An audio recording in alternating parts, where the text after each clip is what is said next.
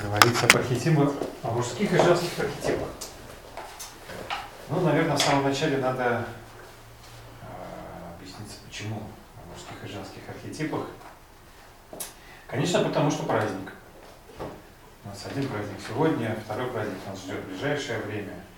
Мы не будем шутить, что 23 февраля это 8 марта по старому стилю, между ними как раз 13 дней. То есть вообще праздник один.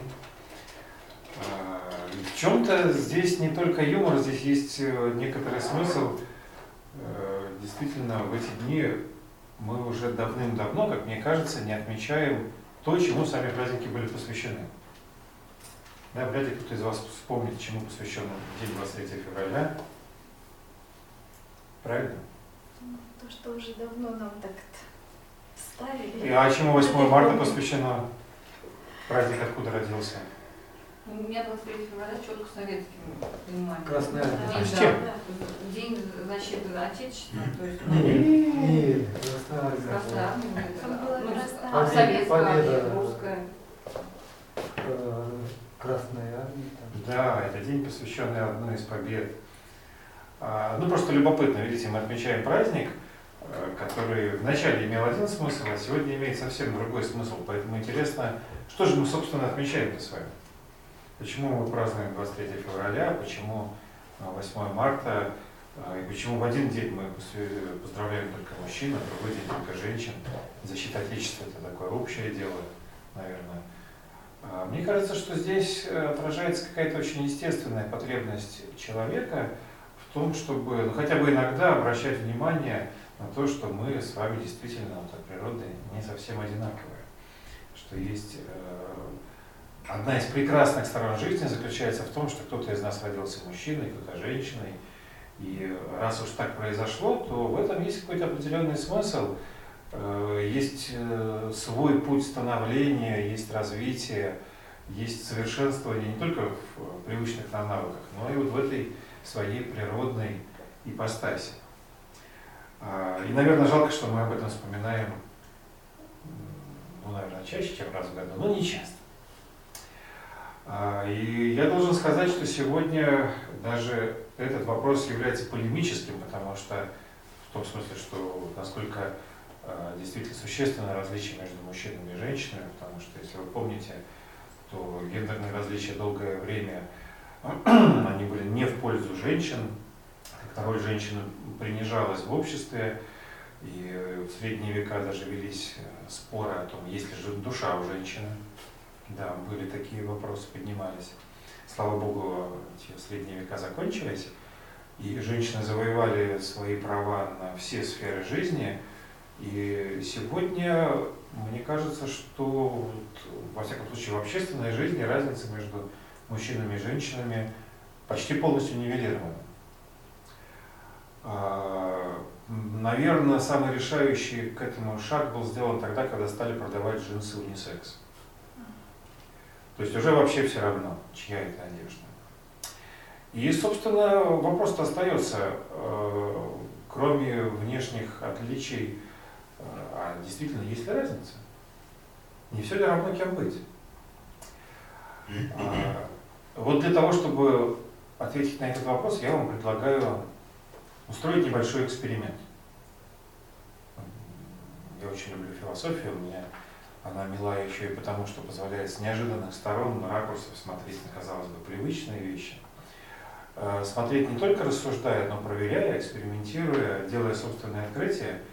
Э, Готовы провести эксперимент? У меня здесь на столе есть много предметов.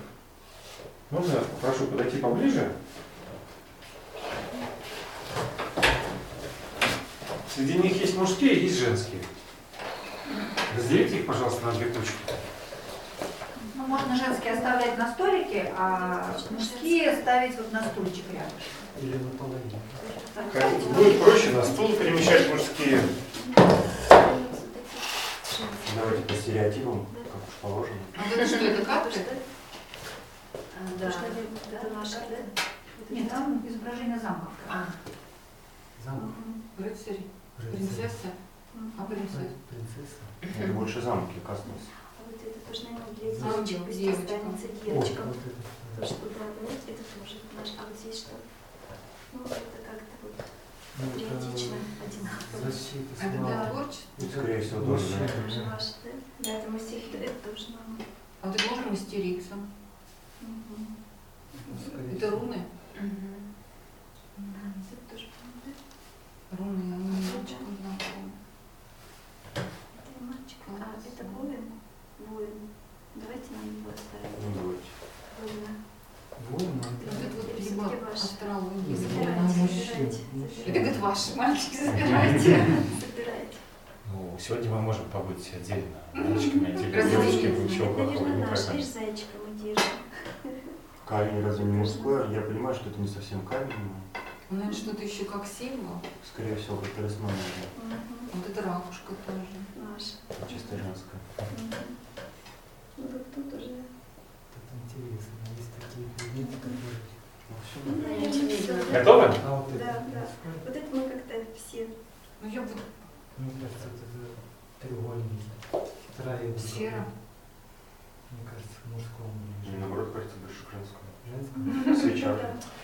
А, то есть у нас еще есть какой-то уголок спорных предметов, да? Есть, Это да, какие? универсальные. Да, универсальных. Вот Вот это, так. да. Подсвечник. Универсальный этот. Вот это, да. Ну, это то, что это больше... Ну, это женское как-то отделите, чтобы было понятно, где. Да. Вот это универсальный. Так, сюда к нам тоже. Ну, вот это что? Универсальные. Универсальные. Да, да, универсальный, потому что многие мужчины тоже с удовольствием. Ну, вот это тоже есть астрология, либо... Если Что сосуд, это? это, красиво. универсальный. А если А. кто делал гончар, это мужчина. А, ну, гончара, да. Все как-то переплетается, Да. Есть Э, Возникли совместимые. сомнения. А, Маленькая просьба и к мужчинам, и к женщинам как-то вот объяснить, почему так случилось, почему вы так разделили, почему именно эти предметы попали в эту кучу. Почему вы так считаете вообще? Давайте с мужских начнем. Да как, с каких угодно. Ну, гайка, понятное дело. Понятно, что понятно. Ну, Я буду выступать инопланетянином, можно Давайте. бесполым инопланетянином, который не понимает вообще, о чем вы говорите. Гайка это что? Это немного связано, пусть будет с сантехникой, обычно кто сантехник? Мужчина. Почему? А если изготавливают, на заводе могут изготавливать гайки женщины. Мужчины сами защищают свои права. Почему? Потому что так сложилось. Это же стереотипы. Я абсолютно против стереотипов. Но раз мы сейчас так говорим, пусть будет мужское. Вот именно потому, что сантехник обычно мужчина. Вот у меня первая мысль. Ну, гайка это составляющая какого-то механизма. Ну, и механизм Для мужчины да. механизм, устройство механизма это более понятно, мы тянемся. К женщинам эта тема закрыта. На самом деле никогда не тянулся к механизму, честно вам скажу. как, я мужчина, да? Мальчик, он хочет узнать, как устроен, он разбирается. Разобрать машину. Может быть. Ну давайте дальше зажигалка. Ну, сейчас курит Испокон веков курили, как правило, только мужчины. Ну тогда не было еще зажигалок. Ну, на сегодняшнее время рассмотрим. Сегодня Но есть. сегодня это абсолютно универсальная вещь. Если сегодняшний. А вот для меня абсолютно, ну, как бы, ну, я женщина, мне неприятно мне курить. Я то же самое. Для меня это ну, обычно... Ну, зажигалка не обязательно сигарету должна зажигать, это просто источник огня. А, Ну, не да. Как-то да, ну пусть У меня спи- спи- спички да, останутся. Ну да, спички а это так более... Зажигалка, да. да. Хозяйственная. Да. Мне кажется, в походах обычно у мужчин идут такие предметы, Мгм. которые как-то берут с собой как... А почему? В дело. То есть дело в стереотипах или в чем? Ну, Да, дело в функционале мы настолько заражены стереотипами, Да, очень сильно. ничего естественного в этом нет? Есть, естественно, но это меньшая часть. Давайте уберем сторону стереотипа, а вот что естественного? То есть для мужчины естественно с огнем иметь дело. Ну, наверное, для это женщин. источник огня. Мужчина изначально, он э, к огню был посмелее, он добывал огниво, высекал или брал откуда-то с пожара. А женщина просто поддерживала, она не, не- не делала источник, не добывала. Спасибо. Давайте дальше. Так, это что у нас тут? Что это такое? Это спички, да? Да. Ну, спички. Ну То да, же это самое, что и зажигалка. я думаю. Это кто? Это рыцарь? Ну, рыцарь, как правило, мужчина, хотя бы или женщина. Ну, будем считать, что это воин какой-то. Ну, да. воин, воин, тогда уж мужчина, хотя и женщина тоже. Амазонки. Ну, Да. надо. Но тут Нет, ну прям- вообще, вот, я честно скажу, что бы мы ни взяли, там всегда мы найдем и Да, мужчин, и да, женщин. да. Поэтому давайте не отталкиваться от того, кто кем был, а для кого это естественно. Ну, для мужчин. Мужчина мужчина. сильнее Почему? физически. Мужчина физически сильнее от природы. Это, да. воин. Так, отвертка, да? Так же, как и с гайкой, наверное. Мужчина что там крутит, постоянно Они разбирает. больше, чем женщины разбираются в этих штуках. Почему? Потому что с детства их так приучили. Патриархат же. То есть опять э, стереотипы. Да. Я не могу их так отбросить, это слишком большое. Никто не может, но мне интересно. Ну, Нет, ну все-таки вот мужчинам как бы больше свойственно по, как говорят, там, по составляющим, да, что вот они что-то мастерят. То есть если женщина мастерит, она вяжет, она таки, ну, как бы вышивает. А это такой уже такой вот уже, где силы нужно побольше. Я понимаю, что если припрет, и я смогу А гайку. мне непонятно, что и мужчина, если заставить, то сможет вышивать. Да. Но почему-то мужчина вышивает меньше, я согласен. Меч, ну, рыцарь, меч. Ну, да, тоже Боевое с этим, с этим касались. Да. Так, это у нас что? Факел? Ну, Там символ такой. Ну, символ, да. Ну, это конкретный символ, да, связан с городом, защитой. Ну, не знаю, как объяснить. Ну, у меня символизируется с подвигом каким-то вот таким прям. Мужским. таким. Да. Ну, вот вроде мать вот держит. Ну, это образ, что изначально зал славы э, погибших, погибших в основном мужчин, воинов. Хотя много погибло всего народа. И восстанавливали В основном, женщин да. потом. И там, Тоже не слабо. да, память вот о тех воинах.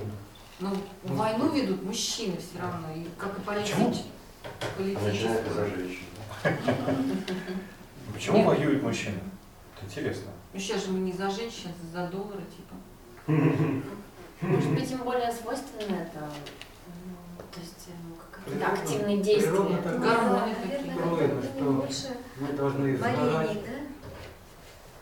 Таких вот к борьбе. Думаете, замки? Замок. Ну тут двоякое. Тут либо принцесса в замке, либо это замок принадлежит. Либо строить замки, Либо, возводить. да. Ну, Опять Снова это положили почему-то, вы говорите почему. Ну, вообще изначально замки для чего это? Для защиты, Да. обороны. Такая цитадель. да. Оборона, оборона это ну, мужчина. Более мужское дело Да. да? Хорошо. Э, Дам попрошу тоже э, значит, свою, спасибо большое, свою часть, свою сторону защитить. Ну, не защитить, а пообъяснить. У них сложнее. Да? Такой конкретики мало, прям скажем, у нас девочек, мы такие все. Ну, Я такая вся разная, да? Вот здесь, вот какая-то вот здесь присутствие ласка, вот как-то вот всегда мы хотим вот, вот ребеночка в руках, котенка там, а, Забота. зайчика, да, вот как такая забота, шарфик, всегда стараемся закутать, укутать, А вот к теплу. Ну, это, наверное, вот как связано, что вот как, как наверное, женщина продолжительница рода, ну, она все это вот так округло, так и здесь вот округло. Извлечь то, что Да, ну, Наверное, важно это Да, женщина, важно. А, вот Да, это. за- тепло создавать, э, беречь это тепло. Важно, свойственно. Ангелочек. Да. Ну, вот это что-то, ангелочка, вот эта баночка, это что-то такое миленькое. И, наверное, ну, по моим наблюдениям, что мужчинам менее свойственно украшательство, то есть им главное, чтобы функцию выполняло, ну, первично. А вот э, приклеить какую-то, ну, оформить, это уже больше доставляет удовольствие и желание дам обычно. Ну, если в продолжении вот очага, то есть мы источник, а вы должны оберегать, и, то есть как заботу о каком существе, так и заботу о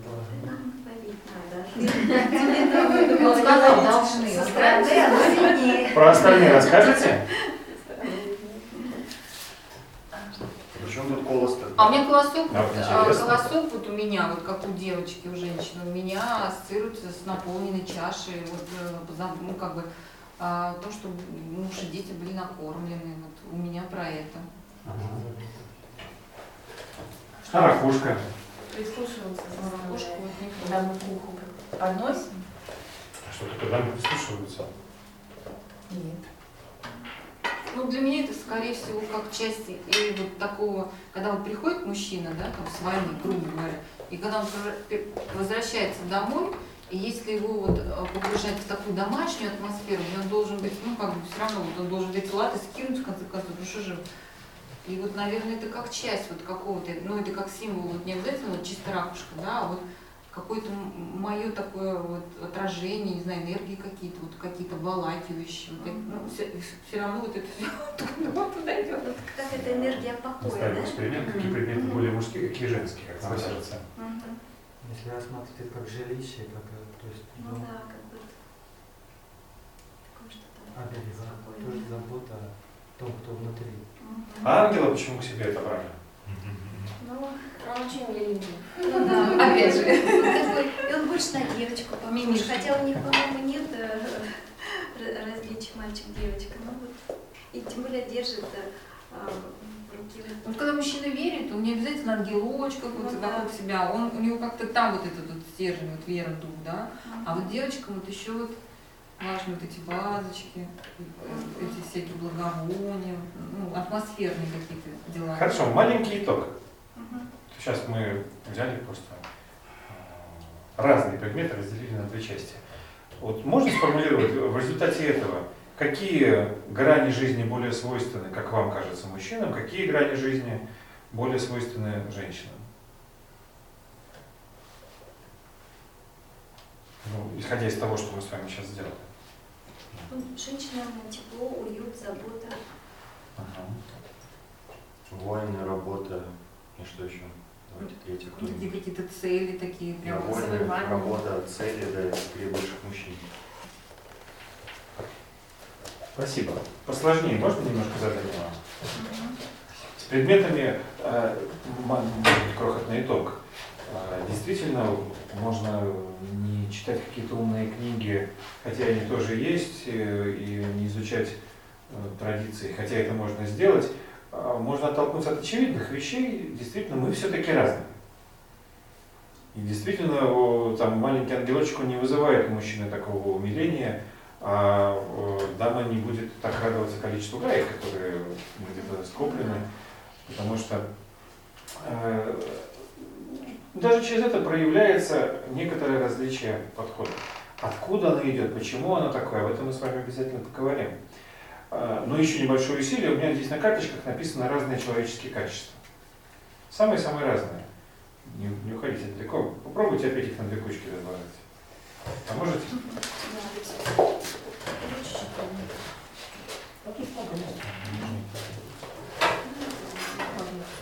Можно их не ставить. Мы справа или туда же? Подходите, участвуйте, тут все классики. А как вы решите? Это наши. А, можно если Это отсюда, да? можно? Не, я вот это убрала, чтобы не мешало на столе. Уже есть? То есть вещи, Да где мы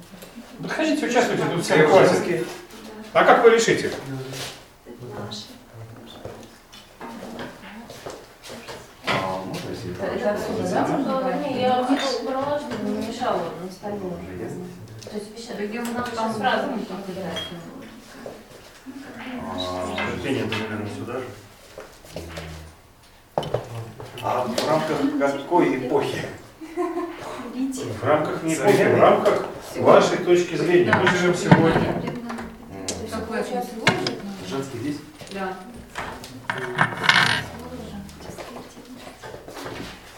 Интуиция посередине или женщина? Посередине, Вот что-то в наверное. середине тоже надо вот так вот посередине, да? Мы тоже познать. А что, быть водным? Хочется. А, амбиции? Видите, ближе к мужчине, наверное. Мужчина все-таки, да. Вот выносливость. Я тоже. выносливость тоже по центру поставил. Да, ради-ка попробуй. Вот-вот, я даже... Терпение. Нет, конечно, терпение. Да. Ну, Что у вас все резко перешло в центр. Не, ну, Не предполагалось, что что-то будет в центре. Мне кажется, Хотя может быть. более. Я бы А логика Есть всегда мужчина. такое, да, интуиция, да. Да, мальчик. Скажу, как они больше Объяснить не, можем, а вот что Да, уже есть, да, ответ уже есть. А Любовь. Две любви нельзя, одна любовь.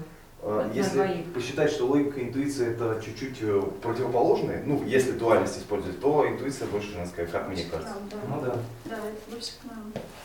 Но аккуратность это относится к Да. полам. Ну, Что, что относится? Аккуратность. Аккуратность. Да. Давайте любовь в себе, девочки, возьмем. Да, Давай. А, А, а как? А у вас вот и силы, а вам Вот хотите? вот Есть несогласие в моей душе. Мне кажется, что надо сейчас, ну как бы сказать, все свойственно всем. Абсолютно. Да, просто что вот Ярко в выражается. натуре, натуре женской Мгм. и натуре мужской. Более свойственно. свойственно. Тогда выносливость А мужчины, вот доброта женщины. опять же, если у мужчины Вы появляются нас дети, любите. он же любит детей. Если нет. А если нет, то да. Не, вы от нас любви хотите, а хотите... Любознательность это Да, разобрали себе, да? Точно. Любознательность. женская, женская, я Женская, думаю, да. Ну, давайте, да. Я не Позвольте. да. В разных, проявлениях, на самом деле. Я поддерживаю. Ну, у нас уже почти, наверное, поровну, поэтому там, может, Ну вот все-таки мы доброта, вот почему? Не потому что плохие мужчины, потому что они все равно и могут Жестче. жестко выбирать, вот, да. А дорогой, давай его только пожалеем, возьмем пятого котика. Он тоже любит котик, много дорогая. Нет, четыре уже баста. И поэтому доброта вот сюда. Он умеет вовремя точку поставить. А я вот могу котиков таскать и таскать Вот домой. так мы отделенные. Дамы иногда все тянут в дом, как бы не хватает доброты, чтобы поделиться. Ну, Мне так кажется, не может быть. И доброта может быть по отношению к любимой женщине, что да, конечно, согласен, потому что ты меня попросила, и пятый котик нам, в принципе, не помешает. То есть ему плевать, что три, что пять. Ну, действительно, Бассейн по большому счету. А, Что? Котики дома. Три. Ну, Тогда я согласна. ну, посередине мы согласимся на это. середину, да. Я вам честно скажу, здесь нет и не может быть правильного Конечно. ответа. Такого вот, чтобы вот мы отрубили и приписали и пришили навсегда. А, Что важно, вот посмотрите теперь, если хотите кто-то вслух прочитать, ну хотя все видели, да? Все-таки есть определенные склонности, да? Есть Да. определенные э, то, что присуще мужчинам и то, что Ну, присуще Как говорят, типаж, типаж или как, что это? Что-то идущее от природы, что-то идущее от нашей сути, что-то идущее от естества, которое нас э, с вами наделила природа. И, собственно, именно поэтому и возникло у нас желание об этом естестве, об этой природе, э, об этой разнице натур поговорить. Потому что э, мы все, и мужчины, и женщины, мы с вами даже, мы очень разные. И можем сочетать самые разные качества. Но оказывается, что в природе в этом смысле, и об этом очень хорошо знали древние мудрецы, и до нас дошли эти знания, все в природе очень естественным образом разделено на две составляющие, которые всегда, соединяясь вместе, порождают ту самую жизнь. Не только физическую, на всех планах, на всех уровнях, во всех частях жизни. И э, сегодня мы с вами, мы с Олей вместе, Оля про дам, я про мужчин, э, постараемся вам рассказать об основных идеях вот этих двух природных взаимодополняющих частей, о женской и о мужской. Потому что изначально э, заложена, предусмотрена, продумана некая универсальная задача, некий идеал. Мы э, сегодня это чаще называют словом архетип. Что такое архетип? Универсальная модель. То есть некая совершенная модель, к которой мы можем стремиться, мы не станем же с вами идеальными, наверное, да, за одну жизнь точно, но ведь так здорово, когда есть к чему стремиться, потому что, ну, если ты заблудился в лесу, ты выбираешься уверенно, когда у тебя есть компас. Ты знаешь направление, ты точно выйдешь. То же самое и в жизни. Мы в каком-то смысле можем иногда теряться, но в своих поисках, определениях и так далее. Но когда есть компас, когда э, ты лучше понимаешь направление, то ты, пускай долго, но рано или поздно к этому направлению выйдешь. Правильно? Поэтому сначала идеальные образы, да? В конце мужчина. А вам кому что интереснее, кстати, узнать? Вообще без разницы. И то, и то Да. интересно. Зажимьте. Я каждый раз на этом занятии наблюдаю, что очень по-разному бывает. Кто-то хочет свое узнать получше, а кому-то наоборот хочется э, дополнительное, да, понять, как оно устроено. Ну и то, и то, я думаю, будет и интересно, и полезно. Я только для начала хотела сказать о том, что э, нам очень сложно найти для э, какие-то формы для воплощения идеала. Вадим сказал о том, что э, эти архетипы – это некие идеальные модели, идеальный образ. Когда мы с вами переходим на такой человеческий план, на исторический, да, обращаемся к истории, конкретным людям, мы начинаем сразу, э, особенно сегодня как-то это модно, ну, темные пятна на солнце искать. То есть э, мы берем какого-то человека в качестве, говорит, вот смотрите, вот это идеальный воин, идеальный рыцарь. А то говорит, ага, а вы знаете, как он крестьян угнетал или там что-нибудь еще, да? Какой-нибудь э, идеальных исторических персонажей знаете? Александр Македонский, ага, там Петр Первый, там, или Екатерина Вторая, там, или еще кто-нибудь, да, начинаем сразу у людей искать недостатки и находим, потому что это люди, и они по определению не идеальны. И поэтому а, всегда вот на протяжении всей человеческой истории вот эти идеальные образцы, идеальные формы а, люди представляли себе в определенном виде. В каком? Какие образы? Какие? Богов. Совершенно верно. Божественных, мифологических, да? Боги это, ну, древние не были примитивными и глуповатыми существами одним. И они э, эти э, образы несли в своей исторической памяти не потому, что они думали, что там на небесах или на каких-то высоких горах сидят какие-то существа человекообразные, которые там ссорятся, мирятся, борются, прелюбодействуют или что-то еще. Э, всегда в этих мифологических образах запечатлевались какие-то принципы, какие-то идеалы, которые, да, могут взаимодействовать друг с другом так или иначе, но и сами образы, и их э, какие-то сюжеты и взаимодействия, это то, что для человека могло быть вот тем самым компасом, той самой путеводной звездой, каким-то ориентиром, каким-то э, примером, то есть чем-то таким направляющим. И поэтому мы сегодня, говоря об архетипах, говоря об этих идеалах, э, идеальных образах э, мужчин и женщин, будем прежде всего обращаться к как раз мифологическим образом. Потом мы будем с вами рассматривать и какие-то, может быть, исторические примеры, которые всегда, сразу оговорюсь, будут иметь какую-то свою оборотную сторону, это люди, они не безгрешны, но нам они нужны и важны как примеры того, что вот эти архетипы, эти большие идеалы, они, да, они могут воплощаться на Земле. Но помимо этого, помимо мифологического плана, исторического плана, давайте будем все время держать связь с нами.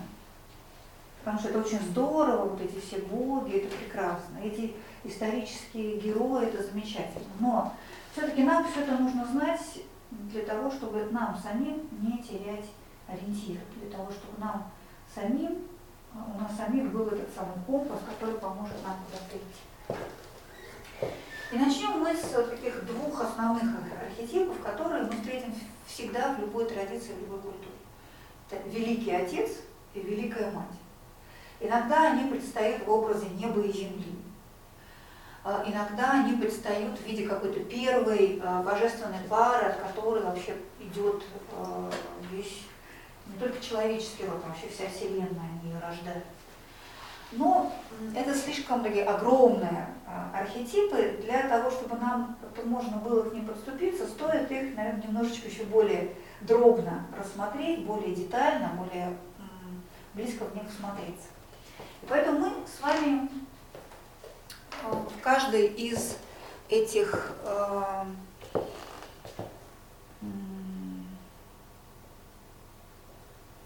больших, каждому из этих больших идеалов выделим несколько основных архетипов. И если мы говорим о женских, то это вот первый из этих архетипов – это идеал матери. А, в мифологическом смысле мы всегда их увидим в любой традиции. Там всегда есть, вот, например, Диметра, мы с вами рассматривали, а, колос. Это, кстати, один, один из символов как раз Диметры. Мать, а, мать природа, мать родительница всего живого. То, что дает жизнь, и то, что хранит эту жизнь. И э, ее основные характеристики – это такая любовь, которая созидает, это любовь, которая защищает, это любовь, которая жизнь хранит. Если вы помните миф о Диметре и ее дочери Персефоне, э, миф этот рассказывает о том, как э, Диметра, которую обычно называют богиней плодородия, но мне кажется, это несколько, несколько такое сужение ее миссии, она та, которая дает возможность расцветать жизни на земле, которая не просто приносит плоды или э, дает цвести природе, благодаря этому, благодаря ее силам, благодаря ее импульсу, жизнь на Земле, собственно, и осуществляется. И когда Бог э, Аид похитил ее дочь Персифону, увел ее в свое подземное царство, то э, Диметра, не получив поддержки от богов и не найдя свою дочь, она рассердилась и перестала выполнять свою задачу, и жизнь на земле прекратилась. Только потом, когда все-таки компромисс был найден, и э, Диметра, э, Персифона, Ликора по-другому, все-таки разделила свое существование между подземным миром, который она уже не могла покинуть, потому что она там вкусила а, пищи, традиции все, она оказалась связана с этим миром, она уже могла покинуть совсем. Ну и, и между миром земным, то жизнь на земле возобновилась благодаря Диметре, и э, э, этот дар жизни, он опять был возвращен э, всему существующему. Кстати, не только людям, животным, но даже боги страдали от отсутствия этой жизни, которой, о которой заботятся, которую хранит Диметр. Есть в разных мифологиях, в славянской мифологии такой образ матери земли. В египетской мифологии Таисида, богиня, тоже мать, э, и вот ее образ э, Исиды с младенцем Гором на руках, он стал во многом прототипом и э, Девы Марии, потому что мы иногда не отличим одну статуэтку такого рода крыло, и даже в некоторых французских готических соборах древняя-древняя-древняя статуэтка Исиды э, сегодня, в общем, играет роль Девы Марии, потому что изображение, по сути, одно и то же. Так, кто любит, так, кто хранит, так, кто заботится, так, кто оберегает, поддерживает эту жизнь. И ее любовь, она, конечно, мудра, ее любовь сильна, она дает ей такую необычайную силу, что э, дама, которая обладает этим свойством, она способна совершать невозможное.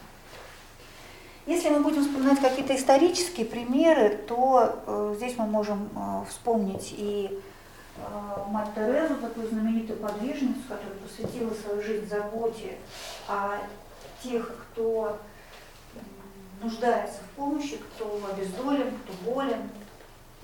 Или, например, вот великая княгиня Елизавета Федоровна, э, царского рода дама, которая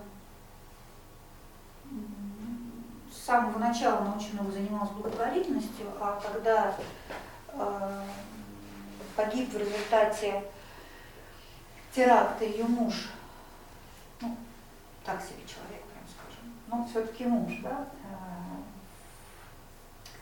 как это называлось в Москве, генерал-губернатор Москвы Сергей Александрович Великий князь, а, то она мало того, что она пошла в тюрьму к э, тому, к убийце ее мужа, и она его простила, и э, постаралась его душу как-то защитить и спасти, спасти, она еще стала сестрой милосердия, она организовала Марфа-Маринскую обитель в Москве, обитель сестер милосердия, где не просто находили презрение, находили заботу, находили лечение, спасение очень многие нуждающиеся, она еще и даже организовала такую школу сестер милосердия, милосердия где дамы, многие очень из которых были из э, дворянского, дворянских семей, они вот эту свою э, часть души, которая связана как раз с этим архетипом Великой Матери, заботящейся, хранящей жизнь, они его осуществляли в таком конкретном, совершенно реальном практическом служении. Еще один архетип – наставница. Он, э, мы всегда увидим в женских образах, всегда увидим и любовь, и мудрость, и заботу, но они имеют очень часто такие разные грани. Вот аспект э, наставницы, которая олицетворяет богиня Гера, если идти в продолжать греческую мифологию, он имеет немножко другой. Вот кто такая была Гера, супруга Зевса.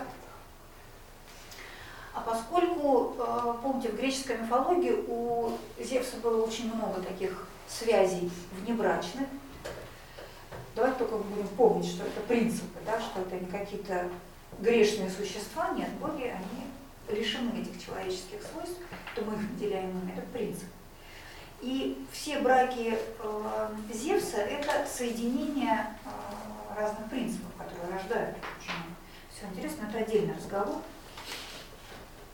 Как к этому относилась Гера? Ну, Последовала соперница. Очень, да, отрицательно к этому относилась. А, Как вы думаете, вот созвучие имен Гера и Геракл – это случайность? Странно. А? Думаю, что нет. Нет, совершенно верно. Что? Геракл имел другое имя, и назван был Геракл, прозвище такое получил, именно потому, что там поучаствовал Гера. Геракл был как раз побочным сыном Зевса, э, земной женщины. Гера его очень не любил. И это она организовала ему все эти 12 испытаний, которые превратились в 12 подвигов. И когда он их прошел, то он стал э, Богом и был взят на Олимп. То есть Гера сыграла в его судьбе такую неожиданную роль. Она была испытательницей. Она была той, кто, давая, э, создавая эту проблему, создавая это испытание, создавая это препятствие, создавала условия для того, чтобы, э, ну в данном случае герой, Геракл, чтобы он свои потенциалы использовал по максимуму чтобы он приподнялся над своим а, нынешним состоянием. Потому что у нас у каждого спят в душе множество потенциалов, да? Но мы о них догадываемся в мирной жизни редко очень. Когда мы о них догадываемся? Когда прижимаем, да? Тогда мы оказывается, ого, оказывается, что я могу, я даже не знал. И вот это ого создавало как раз для Геракла, создавала Гера. И поэтому э, Гера это такой архетип воспитательницы, наставницы, но не той, которая э, усю-сю и гладит по головке, которая любит, но любит э, любит, проявляет эту любовь в том, чтобы в человеке пробуждать его истинную природу, в том, чтобы видеть, что человеку важно и нужно, чтобы э, давать ему то, что поможет ему подняться над собой, что поможет пробудить его сознание, что поможет ему стать подлинным героем. И э, вот эта работа э, Геры, она, э, как вы понимаете, не, не всегда бывает такой вот э, ласковой, нежной и, как это сказать-то, м, такой вот милой и нежной. Потом мы увидим другие архетипы, другие образы. Э, Вот этот архетип в истории это очень часто такие дамы-правительницы. Египетская Хатшепсут, которая очень много сделала для египетского государства. Ее можно упрекать в том, что она там незаконно заняла престол. Но на этом престоле, престоле не было принято в те времена э, даме быть фараоном, должен был быть мужчина. Поэтому она даже себе такую привязывала бородку, чтобы не отличаться от э, канона, так сказать. Она организовала экспедицию в Пунт, она в общем, э, возводила и строила очень многие удивительные сооружения. Сыграла свою. Екатерина II, вот я лично ее не очень люблю. То, что она была великой правительницей, правительницей, этого у нее не отнять. И в частности, интересно, что в ее правлении, не всегда ее усилиями, но в ее правлении, э, была, по сути говоря, создана система воспитания. Была заложена в России. Не было э, системы педагогической. А, Был создан Смольный институт, были, был создан, создан кадетский корпус. Э, Уже не ее усилиями, усилиями Николая Ивановича Новикова и его товарищей по масонской ложе были, была создана такая целая педагогическая семинария, где воспитывали воспитателей и прививались им э, лучшие качества, лучшие чувства. Например, Смольный институт, представляете себе, я меньше разбираюсь в кадетском корпусе, Что такое смоль, смолянки? Такие рафинированные девочки, да, хрупкие, тонкие. Знаете, сколько было градусов в спальне смолянок ночью? Холодно было у них там. 12-15 градусов. Под тоненьким одеялком, на тоненьком матрасике. Плакать нельзя, жаловаться нельзя. Стальная воля, всегда прямая осанка, всегда улыбка, всегда прекрасные манеры, всегда забота о других, способность вести светскую беседу, способность вести домашнее хозяйство, способность общаться с людьми самого разного а, ранга, разного социального статуса и так далее. Все это такое было железное воспитание. Потом, когда пришли, скажем, советские времена, много очень историй о том, как девушки, воспитанные в Институте благородных девиц, проявляли в страшных а, жизненных условиях вот этот свой внутренний стержень. Вот это такой импульс э, Геры. Римские матроны – тоже удивительное явление, такие матери семейства, для которых важно было, когда сын уходил на войну, им важно было не то, выживет он или нет. Можете себе представить?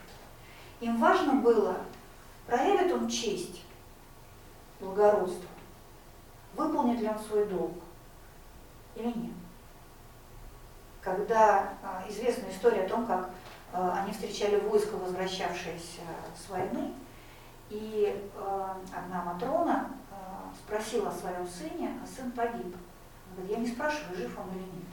Я спрашиваю, выполнил ли он свой долг. Когда она узнала, что он погиб достойно, она, она это, для нее это было очень важно. Она, мне кажется, была счастлива в этот момент, да? Конечно, одна ее честь материнская скорбела, но вот эта часть, связанная с архетипом Геры, она э, была спокойна, уверена и принимала этот, этот э, поворот судьбы. То есть этот архетип Геры, наставницы, это э, что-то, наверное, более строгое, более,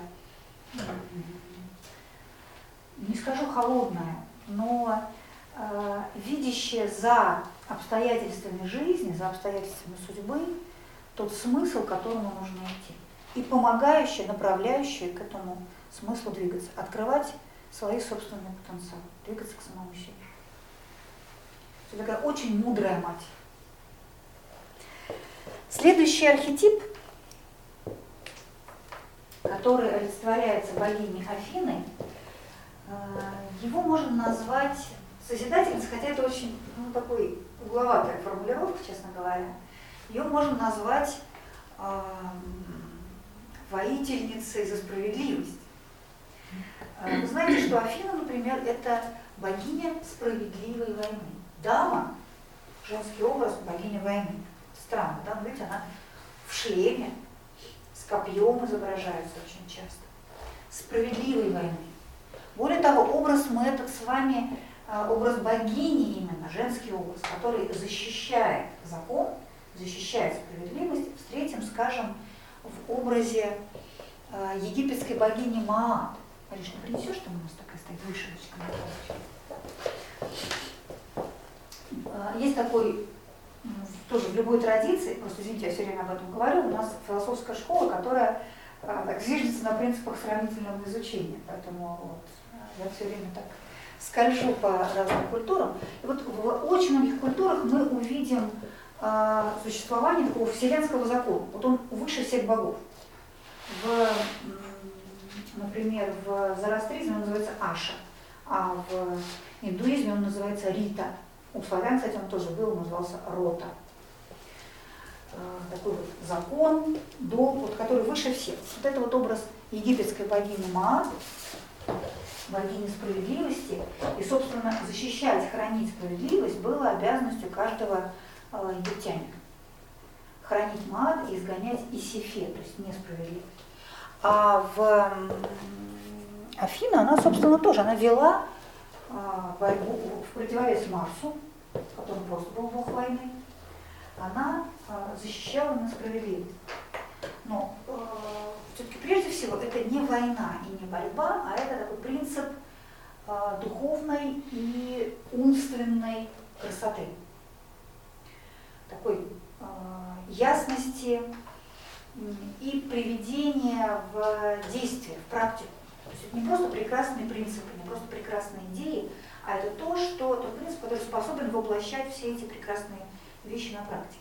Интересно, что если мы вспомним ту же самую Афину, а, ее очень почитали в городе ее имени в Афинах, и во всем этом государстве Афинском полисе, потому что она принесла Афининам очень много культурных благ. Она была таким культурным героем.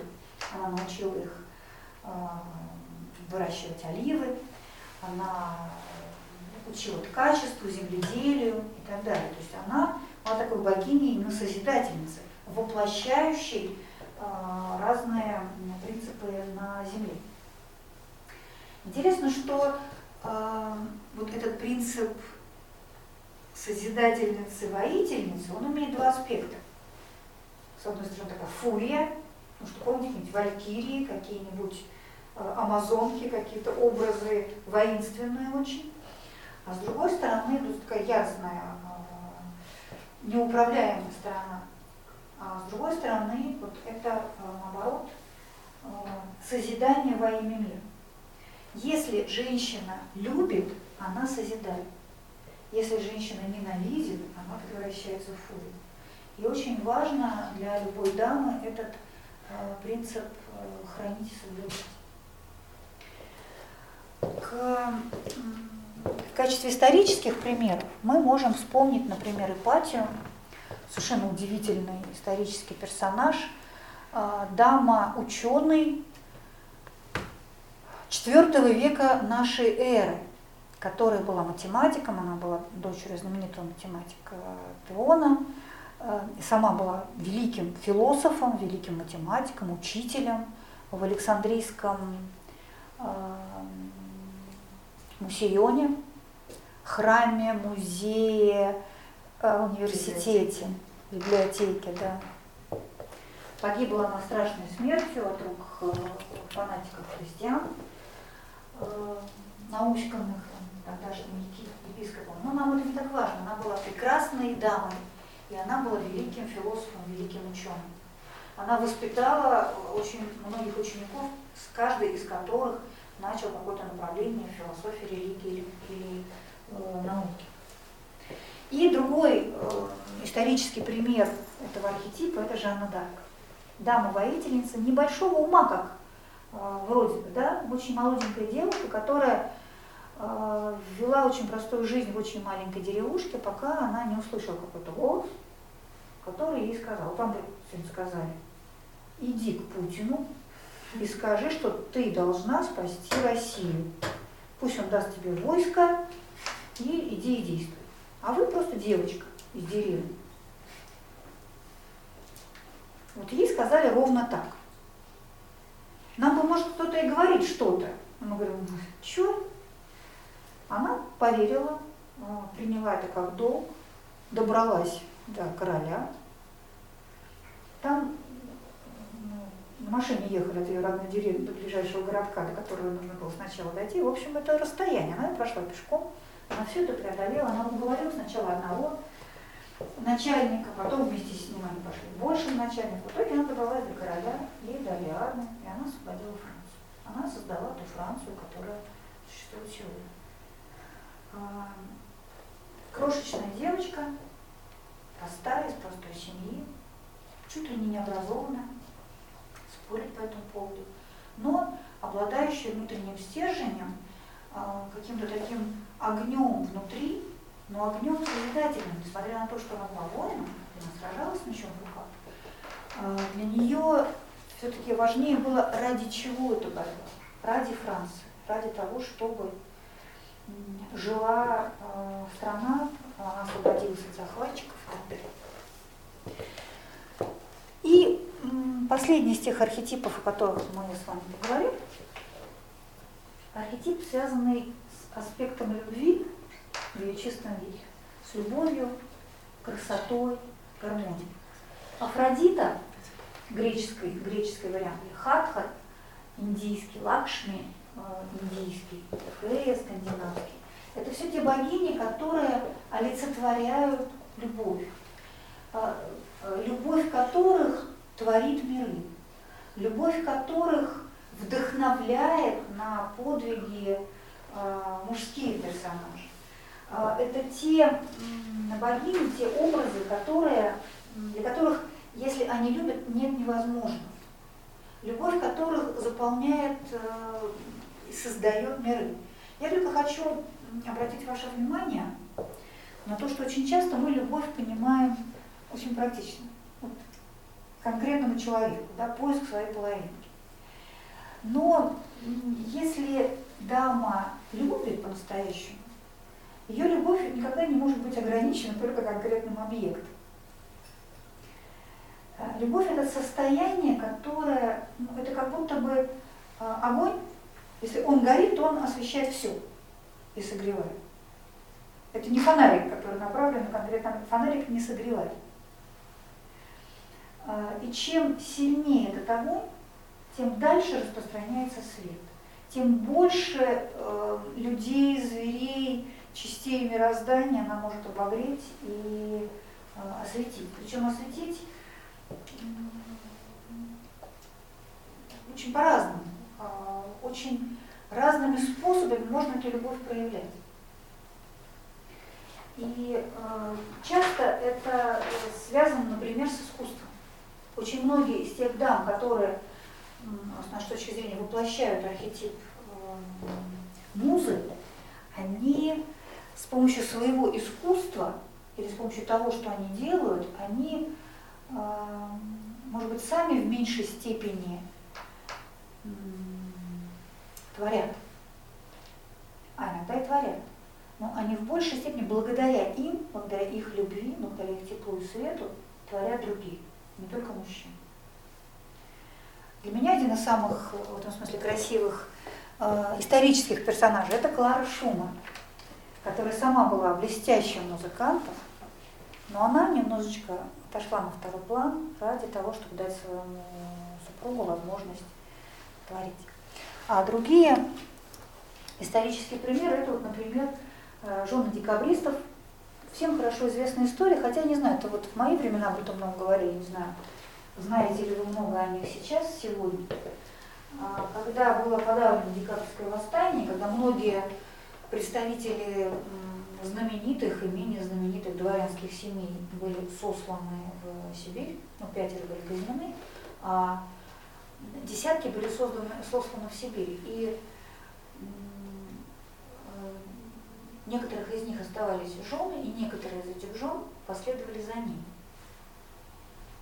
Но нам сегодня сложно представить всю, все величие этого подвига, потому что все, ничего, сел на поезд, поехал, ну, там снял гостиницу, живешь, домик, там как-то хозяйство. Тогда не было железных дорог, тогда весь путь э, к Торжане проделали пешком, в кандалах. А, Для того, чтобы жены могли последовать за ними, они были лишены а, не только своих денег, не только привычного образа жизни, драгоценностей, а, одежды, той, к которой, к которой они привыкли, общества, детей. Они должны были оставить, у кого были детей, оставить дома, не могли взять с собой. А, Всех прав своего дворянского состояния. Они переставали быть дворянками. Они теряли все. У них только оставалась эта любовь. И если вы сегодня приедете, например, в Иркутск или в Читу, вас обязательно поведут в музей декабрист или будут водить по городу и показывать, вот смотрите, вот это появилось благодаря декабристам. Вот это появилось благодаря женам декабристов. Там возникали школы, там возникали музеи, там возникали центры культуры.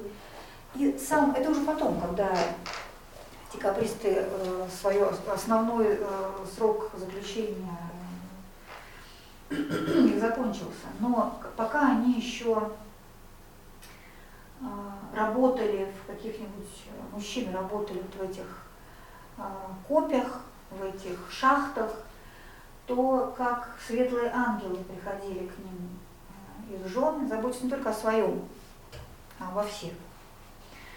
И даже просто сам, сам их, само их присутствие было э, каким-то веянием иного мира. Оно не давало э, этим мужчинам погрузиться вот в эту э, грязь, э, страх, э, ужас, унижение. Оно их возвышало и вытаскивало их из какой-то черной ямы внутреннего падения, в которое они могли погрузиться. Вот. И это, конечно, т- такой оставил след в нашей Сибири, что просто диву даешь. Хрупкие, очень дворяночки, которые совершили что-то такое невероятное. Подчас оказываясь сильнее своих мужественных мужей. И еще один пример, который я вот очень люблю. Вот такая тоже хрупкая дама, Одри Хепберн, известная актриса, а, которая в- на экране воплощала образ такой вот утонченной э, девушки, потом женщины. Ну, я не знаю, знаете вы или нет, что э, она худенькая такая была, потому что она в диете сидела, потому что она во время войны, когда она росла, она пережила голод и была очень болезненная. Ну, Просто от бо- болезненная худоба. А, И с самой молодости она а, параллельно со своей профессиональной деятельностью кинематографической, она вела очень колоссальную благотворительную деятельность. Она приезжала в Африку, она очень много сопровождала э, грузов и таких вот акций гуманитарной помощи. Она до самой старости очень много заботилась о детях голодающих. И она уже не играла, была уже даже очень больна, но все равно она вот вела эту работу. И она была каким-то же ангелом, спасителем, который делал это без какого-то, без какой-то рисовки, без пафоса, она нигде это не, не пиарилась на этом, как сегодня говорят. Она это делала, потому что так велело ее сердце полное любви. Еще один пример тоже почему-то из мира искусства, это, ну, скажем, Эдит Пиаф, знаменитая французская певица, которая, когда Франция была оккупирована фашистами, она, в общем, не уехала, она осталась при этом режиме, и с позволения нацистов она, ну, скажем, она концертировала по, по концлагерям, где содержались военнопленные. И вот, приезжая в один лагерь, она попросила такой каприз, они ее как-то любили нацисты, а можно мне сфотографироваться вот, с заключенным? Ну, конечно, почему же нет, такой, да, мне отказать. Она сфотографировалась, и потом еще через несколько недель снова приехала в этот лагерь, и после этого произошел побег нескольких сотен заключенных.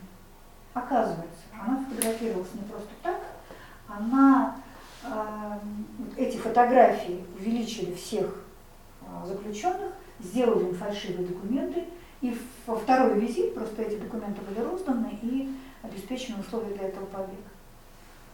Вот дама, дама Афродита, дама Муза, это не обязательно что-то такое э, небесное, воздушное, э, такое не имеющее отношения к этой реальности. Иногда очень даже имеющее, очень даже практическое. Но самое главное, что то, что направляет, это любовь, красота, э, стремление возвысить, одухотворить то и тех, э, кто ее окружает. Вот.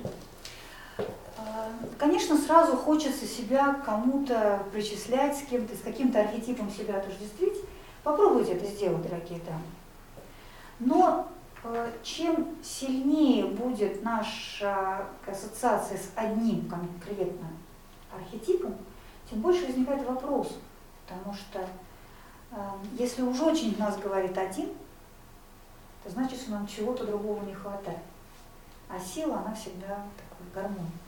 Вот но если вот вы себя с кем-то отождествляете, попробуйте посмотреть на другие как раз архетипы, посмотреть, что, может быть, э, нам в себе стоит развивать. Потому что, конечно, от природы мы с чем-то в большей степени связаны, но то, что нам дано от природы, это не конец, это не приговор, это правная точка. А у нас впереди огромный путь. И куда, в какую сторону, как раз, собственно, эти архетипы могут нас направить, что-то подсказать. Ну что, к мужским архетипам перерывчик сделать? Давайте. Да, может быть, три минутки паузу, подышать немножко. И перейдем к мужским образом. Сколько получается? А? Четыре, четыре. Четыре, да.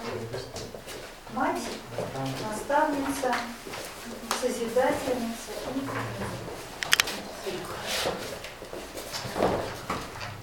Ну что, как вам понравилось быть дамами? Очень вдохновляет. Очень Все? Уже не дама? Нет. Все архетипы вдохновляют? Да.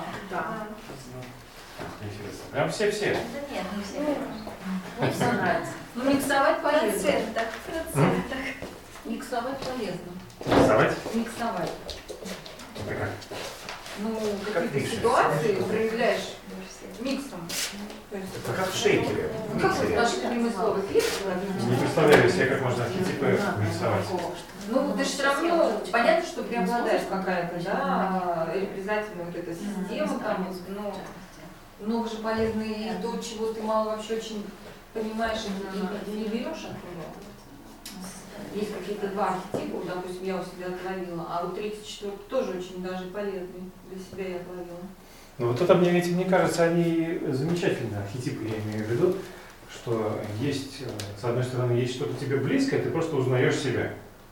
Ну, как как- уже как- немножко есть как Да, какие-то вещи у тебя есть, и тебе очень понятно, о чем идет речь, и ты понимаешь в этом смысле какое-то направление, куда двигаться. А ну, мне так кажется, что, скорее всего, из того, что было, а, были и ну, не то что посторонние, но какие-то менее очевидно. менее очевидные, э, вызывающие ну, даже, может, настороженность архетипы. А, И это тоже нормально, потому что очевидно, что не в каждом из нас есть все. И это помогает и других людей понимать, да и в себе потихоньку открывать, пока не открытые грани. Потому что а, в нас природа заложено все, просто не все проявлено. Может быть, не все, конечно, сейчас актуально и нужно, но, во всяком случае, хотя бы о существовании этих идей вы знаете. Переходим к архетипам мужским. Их тоже четыре, будем говорить о четырех. Наверное, можно как-то по-другому разделить, но вот у нас будет четыре. Первый архетип – это архетип правителя. Давайте попробуем его вместе расшифровать. Э, Почему вместе? Потому что, э, к сожалению, мы живем в такое время, когда очень многие идеальные образы, э, они настолько затерты, они настолько в нехорошем смысле переосмыслены, что э, изначальное предназначение этого образа уже не так всегда легко понять. Правитель, вот как вам кажется, он что должен делать? Решение принимать. А зачем? Зачем при- принимать решение? Да. Зачем люди решения принимают? Народ. Люди Да. без необходимости. Ну, он заботится как э, Важное сам- решение Важно. За кого-то. Ну, Почему они компьютер не- не может его заменить? А? Почему компьютер не может его заменить? Важное решение. Компьютер же лучше будет. Стандартное решение. Можно ребят? Нет, человеческий интеллект нельзя заменить, мне кажется. Ох, сейчас спорят с этим вообще. Компьютер. Да. Вот есть машина Тесла такая, вот, она а, может управлять, а, точнее компьютер может управлять полностью машиной.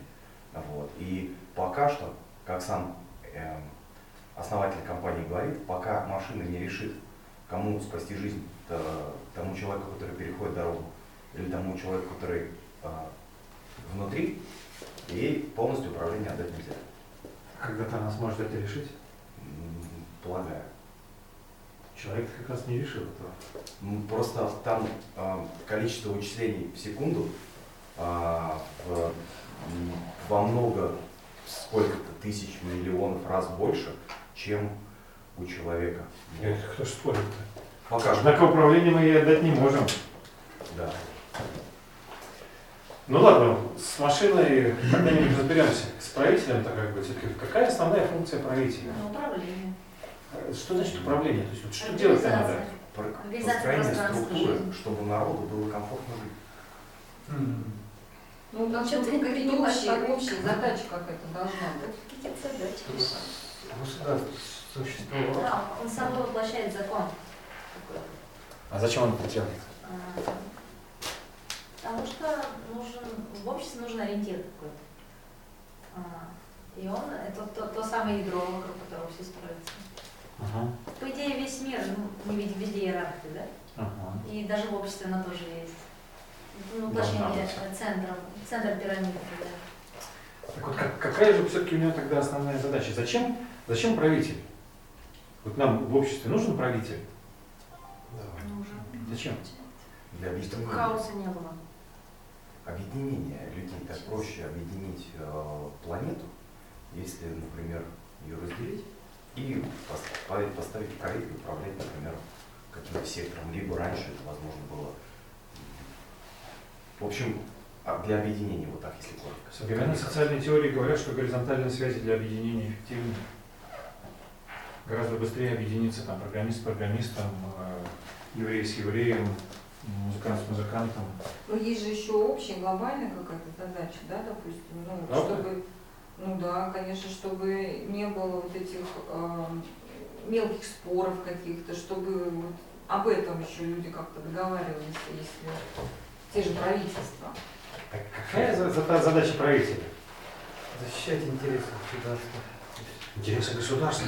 Народ, так сказать. Нет, Народа? народу. О, интересы народа, Нет. ну, у каждого из нас их А имеет столько. значение, о каком правителе мы говорим? О хорошем, о хорошем. демократическом? Мы говорим об идеальном хорошем правителе. Ну, он должен быть Какой-то какой должен быть? Демократичный, авторитарный? или Какой? Он должен быть правителем. Он идеальным должен быть. Он должен быть колонной, наверное, во всех отношениях, э, как раз идеалы воплощать собой своими действиями, решениями, э, быть справедливостью, одновременно порядком, Зачем? законом.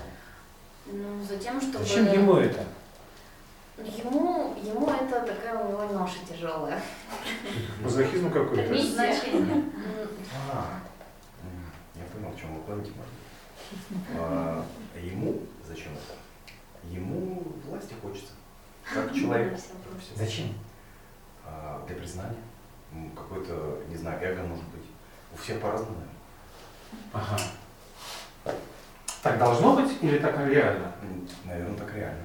Не, а у меня этот вопрос был, как должно быть. Мы о людях говорим. Нет, А, да, люди, да, конечно. идеально. Смотрите, мы говорим о людях, все живые люди. Мы все несовершенны, но предположим, давайте предположим, что мы все хотим стать совершенными. Ну, хотя бы здесь собравшиеся. Да, нам, мне кажется, что нам архетипы интересны именно с этой точки зрения. То есть, если я вижу, как должно быть, я могу к этому стремиться. Но мне нужно понять, как должно быть. Идеальный правитель, каким должен быть? Справедливо. Ну вот суды, для чего нам суды? чтобы Когда, судить да, две разные стороны, да, у каждого своя правда. Вот должен быть э, правитель, который бы принял как бы объективную точку. Сложно э, размышлять о масштабе государства. Да? Давайте возьмем масштаб поменьше. Семью Например, правитель в семье – это кто? Кто угодно. Мужчина По-разному. Ну, в чем? Хорошо, пускай кто угодно, да, сейчас сложно об этом ну, говорить. старший, да. Главное, чтобы не собака. Но э, какая Есть задача версия. правителя в семье? М? Есть версия, можно экономическая чисто. То есть распределение ресурсов. А, Ресурсов Семья для- известно, создается меньше. для того, Да. чтобы распределить ресурсы. Ну, как, вариант, не то, что семья, а правитель для чего. Основная Нет, функция Для правителя мы поняли, что это сложно. А Правитель все-таки семье. семья создается для чего? Для того, чтобы удовлетворить потребности. То есть у нас было У нас много потребностей, они не удовлетворялись, поэтому мы поженились, Да, и так они проще стали удовлетворяться. потребности. Мне кажется, это естественно просто. Никогда об этом не думал. Не, ну это как версия, ну такая. Ну, сплочение, потому что у нас есть э, желание объединиться, и нам Интересно. кажется, что так должно быть. Ну, это природа. А вдруг это неправильно? Ну, вроде правильно. А зачем? Вот Зачем хорошо люди объединяются в семьи? Слушайте, сложные вопросы, оказывается, какие есть. Нет, Особенно, просто- когда знаете, нас с семьей сравнили. Они стали еще сложнее. Мне, мне казалось, наоборот, семья это вроде бы очевидно. Зачем люди женятся, зачем создают семьи? Не, ну просто один из вариантов экономический. Потребности. Короче, есть должен человек, э, должен быть человек, наверное, я так полагаю, что, который возьмет ответственность э, и будет принимать решения, и все. Типа вот функция правителя. Зачем? Ну, как учитель, как... а, Его задача, чтобы Наставник. существовало то, что, чем он управляет. Если семья, чтобы не распалась. Для процветания. Если государство, чтобы оно существовало. Но благо всех живущих в семье или в государстве. Не все потеряно, Мы спасибо. про идеальную, про идеальную Конечно, конечно. А, Мы про идеальную семью. Я понимаю, что надо говорить про идеальную семью, потому что сегодня моделей семейного устройства мы найдем много. А, Ну, давайте я вот как-то вот так патриархально попробую рассуждать, что все-таки семья, а, она для того, чтобы продолжалась жизнь на Земле, да, чтобы воспитывались дети, что дети сразу большими умными не становятся, так не получается. Их кто-то должен воспитать, есть они в какой-то среде должны вырасти. Об этом кто-то должен позаботиться. И так получается, что находятся люди, которые готовы об этом заботиться, готовы взять на себя и труд, и заботу, и ответственность, и любовь. А, Ну и почему я начал говорить о семье? Потому что роль, а, я тоже так, можно было универсально говорить, отца в семье, да, все-таки я, я не за то, что вот отец единственная глава семьи, но вот как архетип, тот, кто отвечает за семью, за само существование, да, действительно, ответственности могут делиться, но в этом смысле роль отца семьи, она как раз вот в этой заботе, наверное, заключается. Да? То есть вот на ком в конечном итоге лежит ответственность за то, что все будет хорошо. На родителях, ну а вот как э, архетипально на отце. Откуда у отца берется эта ответственность? Из предыдущей семьи. Ну да. Он же тоже когда ребенком. Ну, все, мы все были детьми, но мы не все можем быть хорошими отцами. А это, в общем, первое от желания взять ее, а второе от родительской модели. Наверное. От воспитания, да?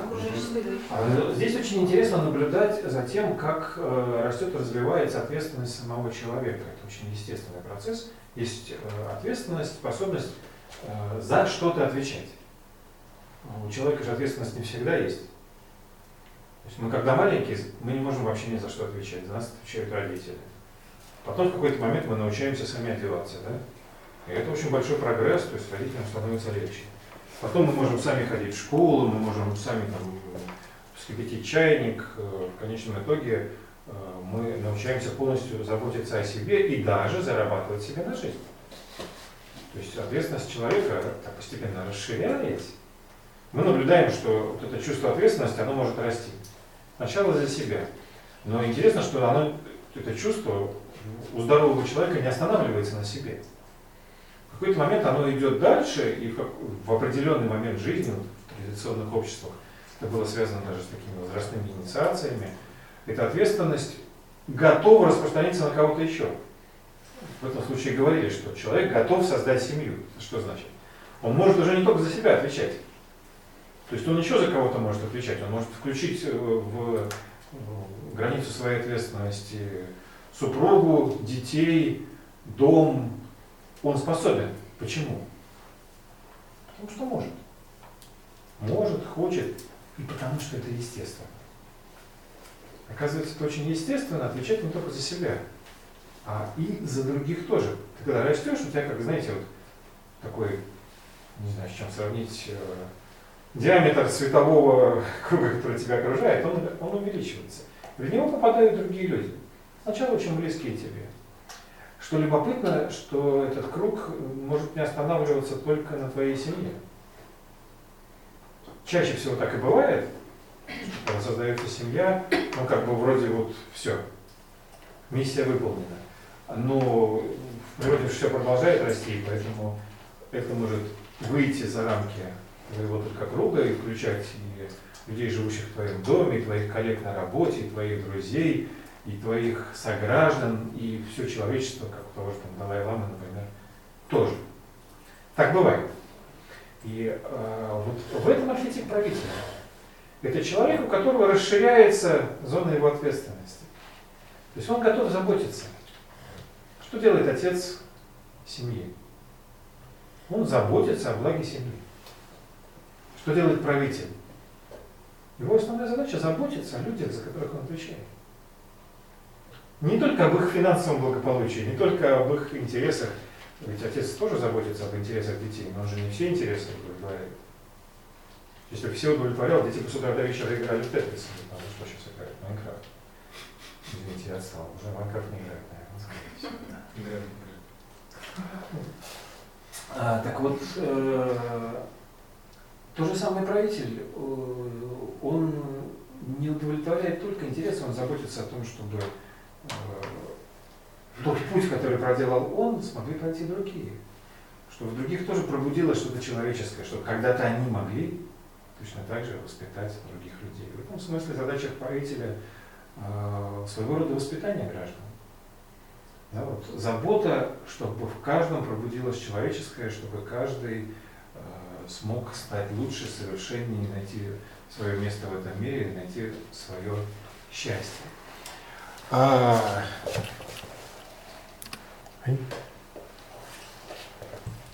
Ну, примеры, наверное, про Петра Первого я не буду много рассказывать, пример слишком очевидный.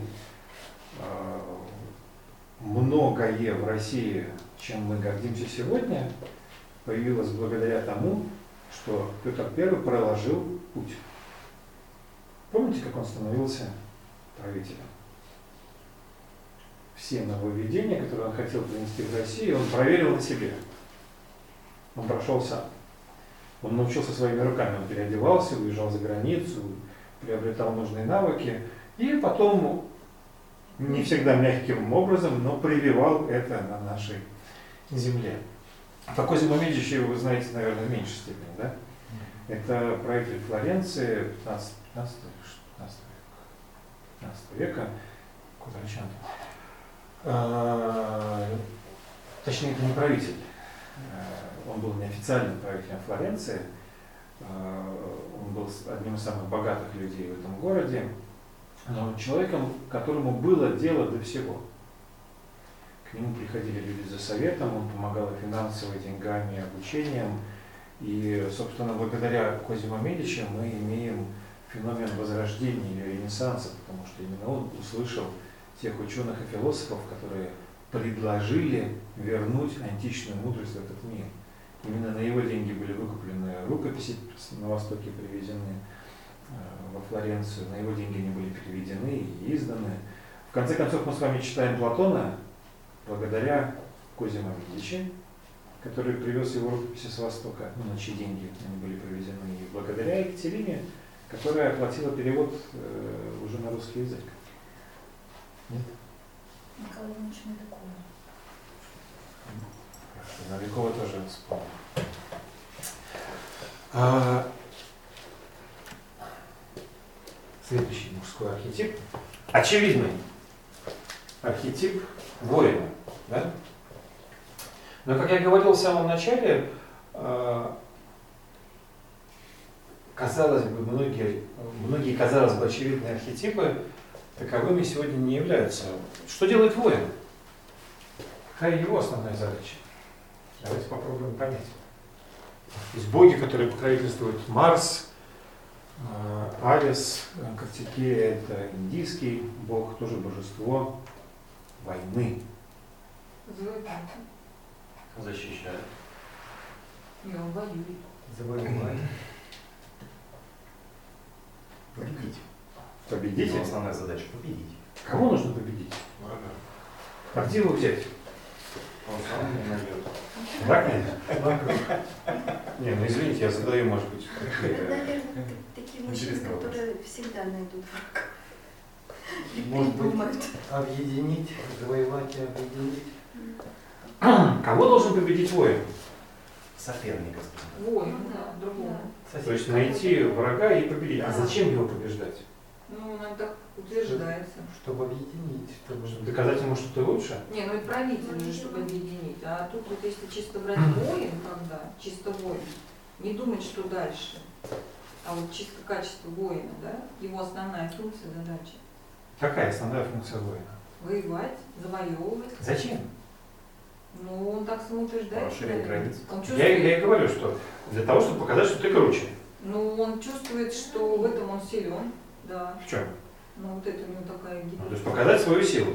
Ну, в том числе сила, да. У меня собака, когда видит другую собаку, она Вот бойцов. подни- да. поднимает здесь шерсть, увеличивает свои размеры. В этом смысле? Ну, наверное. В том числе, да. Для меня так. Может, борьба со злом. Воин тот, кто борется с чем-то плохим. То есть нашел Во зло да. и пошел его бороть. Ну, наверное. А вдруг это не зло? У меня какой-то вот такой рисуется принцип какого-то активного действия. Ну, то есть, который не лежит на пенечке, а который Который не способен- сидится на месте. Так, дай-ка кому-нибудь, я сейчас. Нет, но осмысленная какая-то, он идет на действие какое-то осмысленное. Воевать. Ну, Война, слово война. логично. Зачем, я не знаю. Не, мне просто любопытно сейчас увидеть, насколько многие вещи сегодня подменены. Давайте разбираться. Марс, Арес, э, греческий, египетский, э, боги войны. Э, ой, египетский, господи, римский. Арес в Риме. Ну, Алиса Марс, ну, тоже Да. Марс в Риме. Это бог чего? Марс. Войны. Марс в Риме, Арес в Греции, Арес в Греции. А, бог чего? Войны. В книжках так пишут, да. Каких? Детских. Школьных. В мировой художественной культуре. Нет, Николай Кун есть известный. Ну, Мифология. Куна не читаю. Нет? Изначально, ну, возьмите э, современников, да, вот основание Рима, возьмите э, известных историков, Плутарха. Э, Марс не бог войны. Бог земледелия. Неожиданный поворот, сейчас инсайт случился. Основной символ Марса какой? Ну это же архетип. Да. Но почему, почему земледелие? Так вот сейчас разбираемся. Я хочу показать вам, как, как многие вещи сегодня э, странно понимаются. А это связано с культурой? Культура же, да, культуре мне это сейчас сделано. Сейчас во всем разберемся. А, Основной, один из основных символов Марса – это лук. Бог земледелия. Как он стал богом войны? Может, когда-то завоевали его плуг. В результате несчастного случая, да? Нет, в мифах э, несчастных случаев не бывает, там все очень продумано и не случайно. Действительно, Марс и бог войны, точнее, бог сначала земледелия, а потом войны. Может, это война с Ну, невежеством? на чужое поле, вот раз этим Может, это пробивание зерна сквозь землю? Подарю хорошую книжку тому, кто угадает связь между земледелием и Войной. Войной. Это, наверное, жесткое преобразование мира, то есть объединение силы и Как возделывание, возделывание. Построение. Творчество. Война это построение. Ну, через земледелие, если к войне. А, Наверное, он просто, а, наверное, он просто сделал то, что должен был сделать любой мужчина. Он просто ну, а, отрезал посягательство на свою землю. А, И ему пришлось стать, а, ему пришлось стать воином. Ну, стоит А, Есть, есть такая интересная такая сторона. Мы э, неизбежно, мы пытаемся всех мерить своей меркой. да, вот мы оцениваем э, людей, которые жили до нас, и мы оцениваем другие культуры, исходя из сегодняшних своих представлений. А, Но давайте попробуем э, отстраниться от сегодняшних и просто разобраться. Смысл земледелия в чем? Возделать почву, чтобы выращивать. Преобразовать почву. Почву зачем преобразовывать?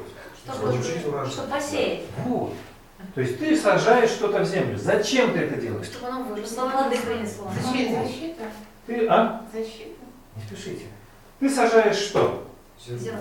А вырастает что? Дерево. Колос, дерево. То есть ты сажаешь что-то маленькое. Потенциал. Да.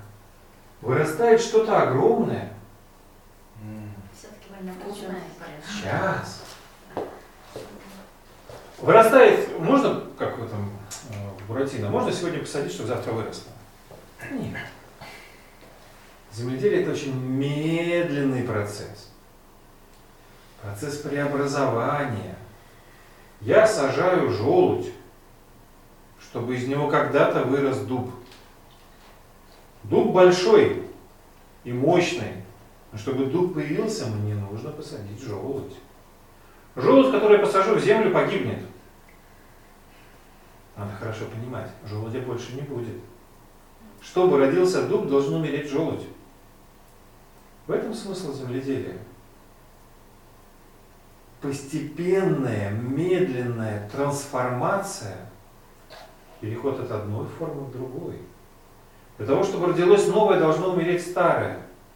Медленный процесс изменения, который соответствует медленному процессу самоформирования воина. Архетип мужчины – это тот, кто медленным, неустанным трудом пробуждает в себе лучшее. Я должен в себе посадить зерно,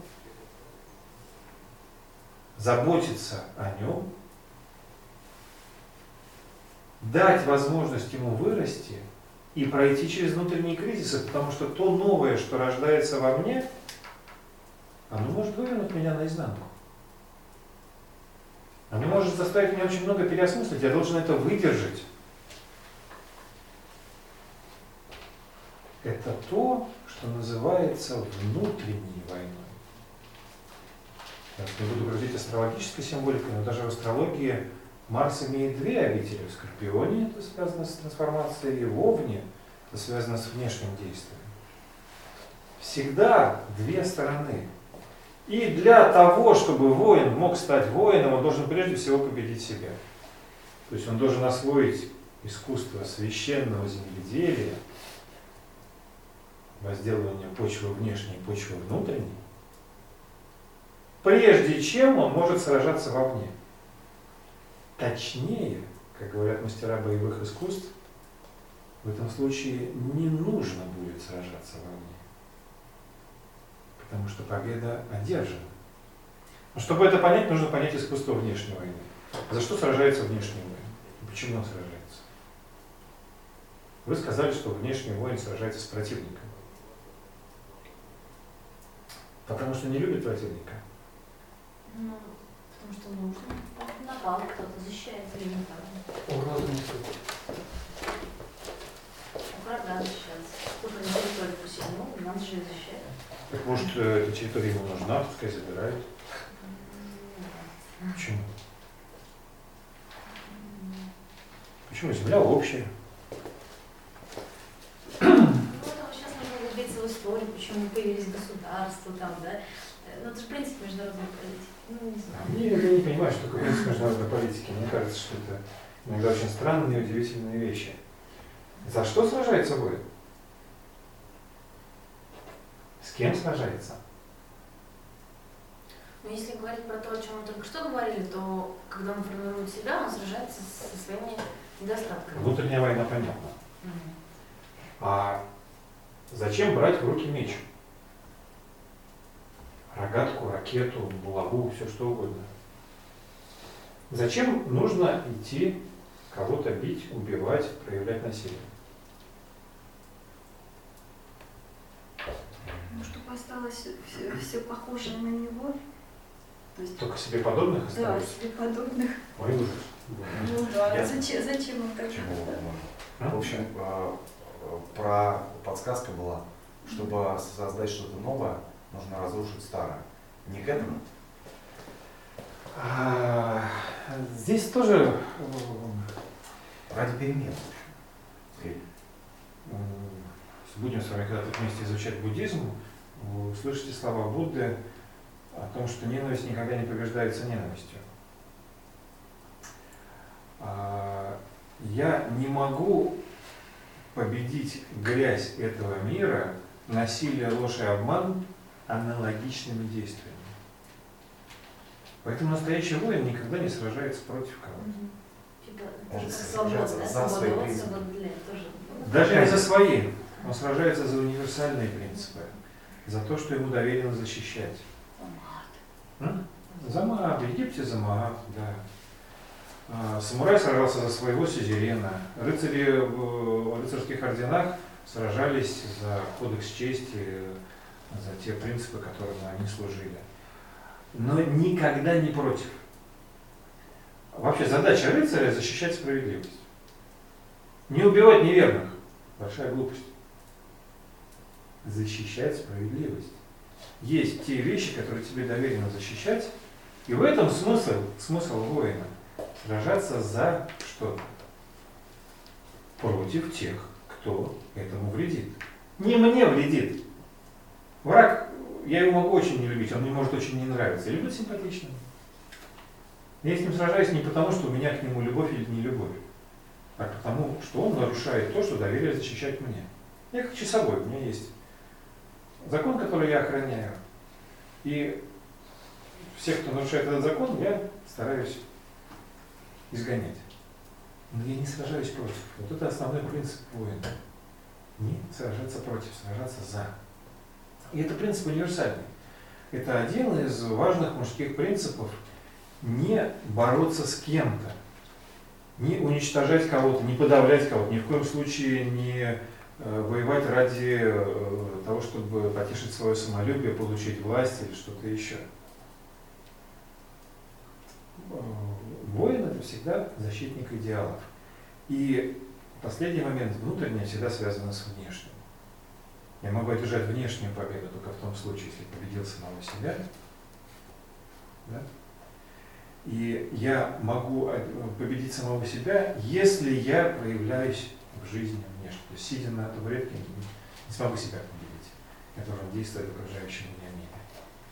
Как вы понимаете, такой э, мужской архетип, он совершенно не обязательно связан с привычными нам военными действиями. То есть я не должен сидеть верхом на ракете, я не должен бегать с пистолетом, чтобы быть воином. Правильно? Защищать идеалы, бороться за справедливость, побеждать самого себя я могу в любой сфере, которой, в которой я нахожусь. Согласны? В этом архетип воина.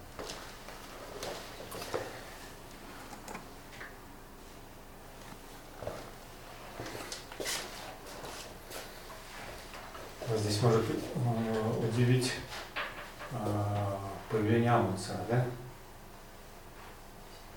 Не знаю, кто это. Путешественник. Только я не помню, какой полюс он покорил. Ну, один из полюсов. А, победа не обязательно военная. Для того, первооткрывателя это те же воины. А, руководители каких-то организаций, больших проектов это те же воины. Те, кто ведут людей вперед, пробивают новые, это те же воины. Поэтому архетип воина может проявляться абсолютно в любой сфере. Следующий архетип. А, Архетип пророк. Может быть, я приоткрою чуть-чуть окошко? Чуть-чуть задыхаемся. Если будет холодно, скажите, ладно?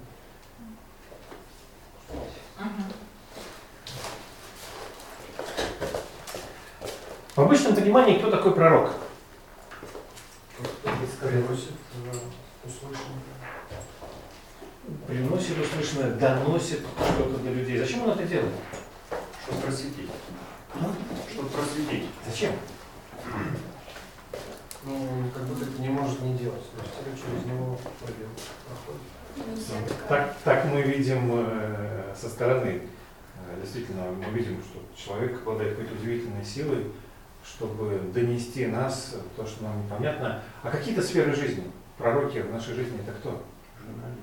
Ученый. Это ученые, которые открывают неизвестные грани бытия, да? Музыка, музыканты. Люди искусства, которые поднимаются очень высоко, э, зачерпывают там что-то и приносят Ну да, казалось бы, уже все продумано, все сыграно, и тут раз какое-нибудь новое. еще. Художник, даже. Художники, поэты, да? архитекторы такие роскошные. А обратили внимание, что те люди, которых вы перечисляете, это, как правило, мужские профессии. Нет, серьезно так. То есть мы с вами не промахнулись в самом начале, когда определили некое сродство, что есть что-то более дамское, есть что-то более мужское.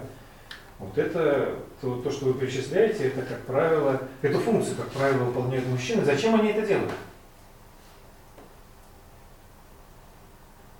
Зачем художнику э, искать совершенство? Зачем музыканту пытаться создать новое произведение? Э, зачем поэту писать стихи? Зачем ученому э, открывать что-то неизвестное? Разве плохо живем? Ох, что-то там, какая-то дела. Какая-то жизненная сила такая. Да. Направлять. Они хотят поделиться частичкой себя, того, что как, того, как они видят мир, например, в проявлении в малевании, в написании музыки, ну, в смысле, в писании картин, написании музыки и прочих э, прочих э, Да, достоинств. им не нужно было бы мучиться. Если бы они хотели поделиться частичкой себя, себя, вот такого хорошего, существующего, им не нужно было бы изнурять себя постом, как это бывает, или не нужно было бы стремиться к невероятному совершенству, не нужно было постоянно переделывать то, что они делают, потому что я уже есть. Берите люди, смотрите, какой я. У меня много частичек себя. Точно ли пророки делятся частичкой себя? Нет, может быть, они приносят весточку определенную. Посмотрите, Сверху. какие боги и герои покровительствуют Прометей. Не освещает. Помните, что сделал, да? Он похитил у богов священный огонь и принес его людям. Зачем? Согреть спасти. А Потому что у людей, да, потому что люди жили без огня, и им было плохо. Гермес чем занимался? Он был вестником богов. Да. То есть он мотался туда-сюда. Что делает пророк? Он связывает э, вертикаль и горизонталь, да? То есть. Связывает то, тот и этот мир. То есть не, не частичкой себя делится. Извините, а тот мир, он где находится? Это А. просто от- отличный вопрос. Мы с вами еще не изучали Платона. Это проводники божественного. То есть мир идей, да, с миром вещей связан. А, ну, просто это как раз. Евгений.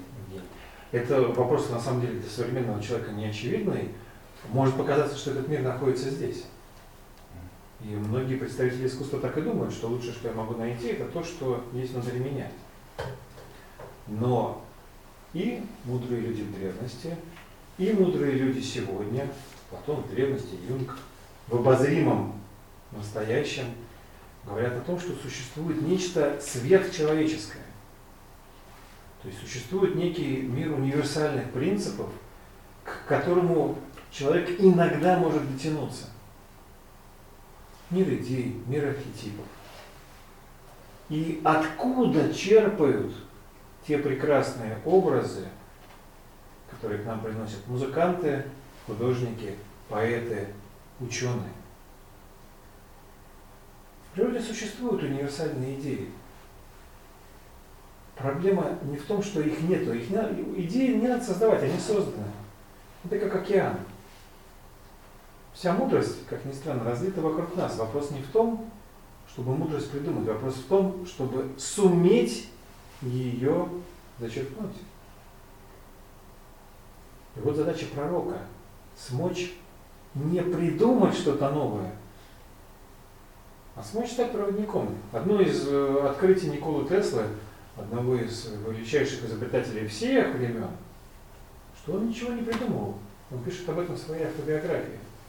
В какой-то момент, говорит, я понял, что я был, цитирую его, всего лишь автоматом, который передавал те идеи, которые приходили к нему. Пророк не придумывает. Значит, какая основная задача пророка? Передать знания. А что в этом смысле, что от него требуется? Уловить. Ну или зачерпнуть. Найти. Не исказить. Не исказить, не примешать. Знаете, как бывает, э, когда нам что-то рассказали, вот мы делимся разными слухами, сплетнями. Ты услышал, рассказал, а что-то добавить? Как-то по-своему объяснить. А, Задача максимально чисто передать. Поэтому те люди, о которых мы будем говорить, знакомые вам, это э, и не только они, а все пророки всех времен. Это прежде всего прекрасные, чистые, э, очень красивые внутренние люди которые ту красоту, то прекрасное, о котором поднимались сами, насколько могли, передавали нам. И поэтому пророков мы не всегда понимаем. Потому что их степень чистоты, их степень, их красота откровения, она для нас иногда слишком яркая. Поэтому не был понят Джордана Бруно. Их оценивают потом. Проходит время, э, какие-то принесенные ими откровения подтверждаются, и люди начинают их ценить. Или не начинают. М? Или не начинают Ну, говорить. пройдет время и начнут. рано или поздно все равно. Последний из мужских архетипов – Созидатель. А, Я в очередной раз скажу, что э, здесь тоже мы имеем дело с, ну, мягко скажем, с отертым архетипом. Мы же все что-то делаем. Да? Что-то же мы делаем. Мы ходим на работу. А, Все мы на работу, все мужчины и женщины. Зачем мы работаем? Ну, сейчас, чтобы деньги зарабатывать, чтобы было на что жить. Мы работаем, чтобы заработать деньги, чтобы выжить. Есть много причин, не только жизнь. Есть два варианта. Первый вариант, когда работа нравится, второй вариант, когда это нелюбимая работа. Когда это нелюбимая работа, мы ходим, чтобы заработать деньги и не умереть от голода. Когда это любимая работа, мы прежде всего реализовываем себя. Что значит реализовываем себя? Такое, я, я очень хорошо понимаю, это очень популярное выражение, именно потому что оно популярное, я и спрашиваю. Просто мы привыкаем к словам. А Что значит я реализовываю себя? Свое субъективное выразить в объективном. Свое внутреннее во внешнее. Зачем? Может, необходимость. Необходимость реали- реализации. Есть у людей, у них психики. Точнее, есть необходимость, есть потребность. И у каждого она есть. Да, Вот потребность самореализации. свое, умение на пульс. Заложено. Да. Именно в самореализации?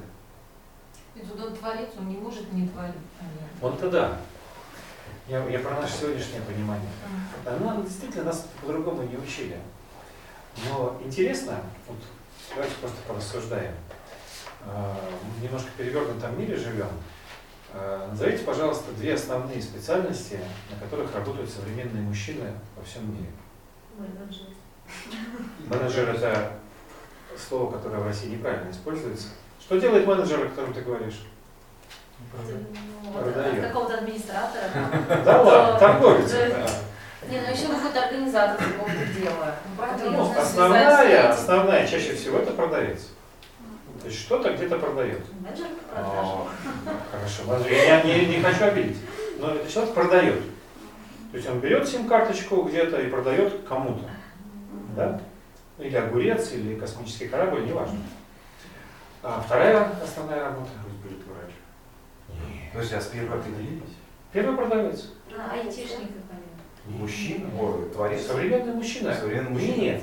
Я, я, я хочу, чтобы мы поняли э, бездну пропасти, в которой мы находимся. Юрист? Нет. Не, ну программист какой самый Да популярный. нет. Где мужчины? Вторая по популярности профессия сегодня. Таксист. Друзья мои, охранник.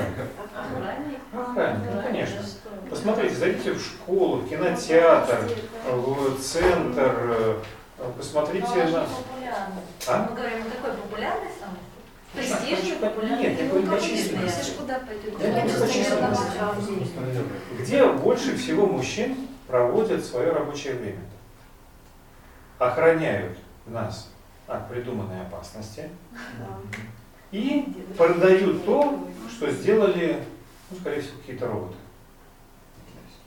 Китайские роботы, да. Ну или что-то еще. Сказали. И это печально, потому что этим мужчинам на работе плохо. Потому что душе-то не прикажешь. И поэтому, когда они приходят домой, они быстрее же, они ждут пятницу, когда все закончится. И куда бегут? На диван. А? На диван. Нет, ну мы не рассматриваем крайнюю ситуацию. Нет, очень многие занимаются разными хобби. Ну, они... Что-то, кто-то бежит на дачу, Да. и строит там туалет. А Кто-то начинает вырезать из э, березовой коры какую-нибудь ерунду. Почему? Потому что в нас заложен творческий потенциал. Именно потому, что одна из природных задач человека в целом, мужчины в особенности, создавать. Ведь э, вот эта функция божества, которое сотворило этот мир, сотворило, то есть из ничего что-то сделало. Она продолжает действовать в каждом, особенно в мужчине. Функция дем, демиургическая, функция демиурга, созидателя. Ее смысл в том, чтобы мир после тебя был лучше, чем до тебя. То есть ты пришел, а мир стал, после тебя мир стал лучше. То есть ты что-то хорошее сделал в этом мире. Э, Придумал новую машину, проложил новую дорогу, э, написал новую программу, вывел новую черешню. А если ты менеджер, который пытается организовать процесс на работе? А Ради бога, если ты организовываешь процесс, да? ну, если- ты, ну да, если смысл твоей работы В том, чтобы улучшить процесс, ты, скорее всего, его разрушишь. Потому что сам по себе процесс продажи, он э, не ведет к созиданию. Потому что продажа, э, смысл современной продажи в том, чтобы обмануть. Ну да. Последний. Не совсем. А? Не совсем. Чаще всего. Чтобы получить прибыль. А это есть. Сейчас, к сожалению, к сожалению, в системе ценностей, система ценностей такова, что да, что это То есть у меня э, нет задачи привнести что-то в мир, да, удовлетворить потребности человека. Я все-таки забочусь о том, чтобы именно э, мои карандаши покупали дети на уроке. Считаю, что мои карандаши лучше. А, а не потому, что я хочу там повысить грамотность, или мой карандаш лучше пишет, я сделал какой-то удивительный карандаш, или, или что-то еще, он рисует сразу пятью цветами. В этом смысле я не привношу чего-то нового. Ну, Я, э, поймите правильно, я не хочу как-то излишне критиковать, я хочу показать, насколько сбились стрелки нашего компаса. Я понимаю, что это не справится за один день, я понимаю, что это э, часть, часть нашей реальности, но просто надо одновременно понимать, почему нам иногда тяжело от такой жизни. Диссонанс. Она, она не совсем естественная, поэтому, э, когда выбираешь работу, это, это одна из вещей очень важных для мужчин, надо учитывать этот момент, чтобы был элемент созидания, то есть нужно делать мир лучше. Это часть природы мужчины.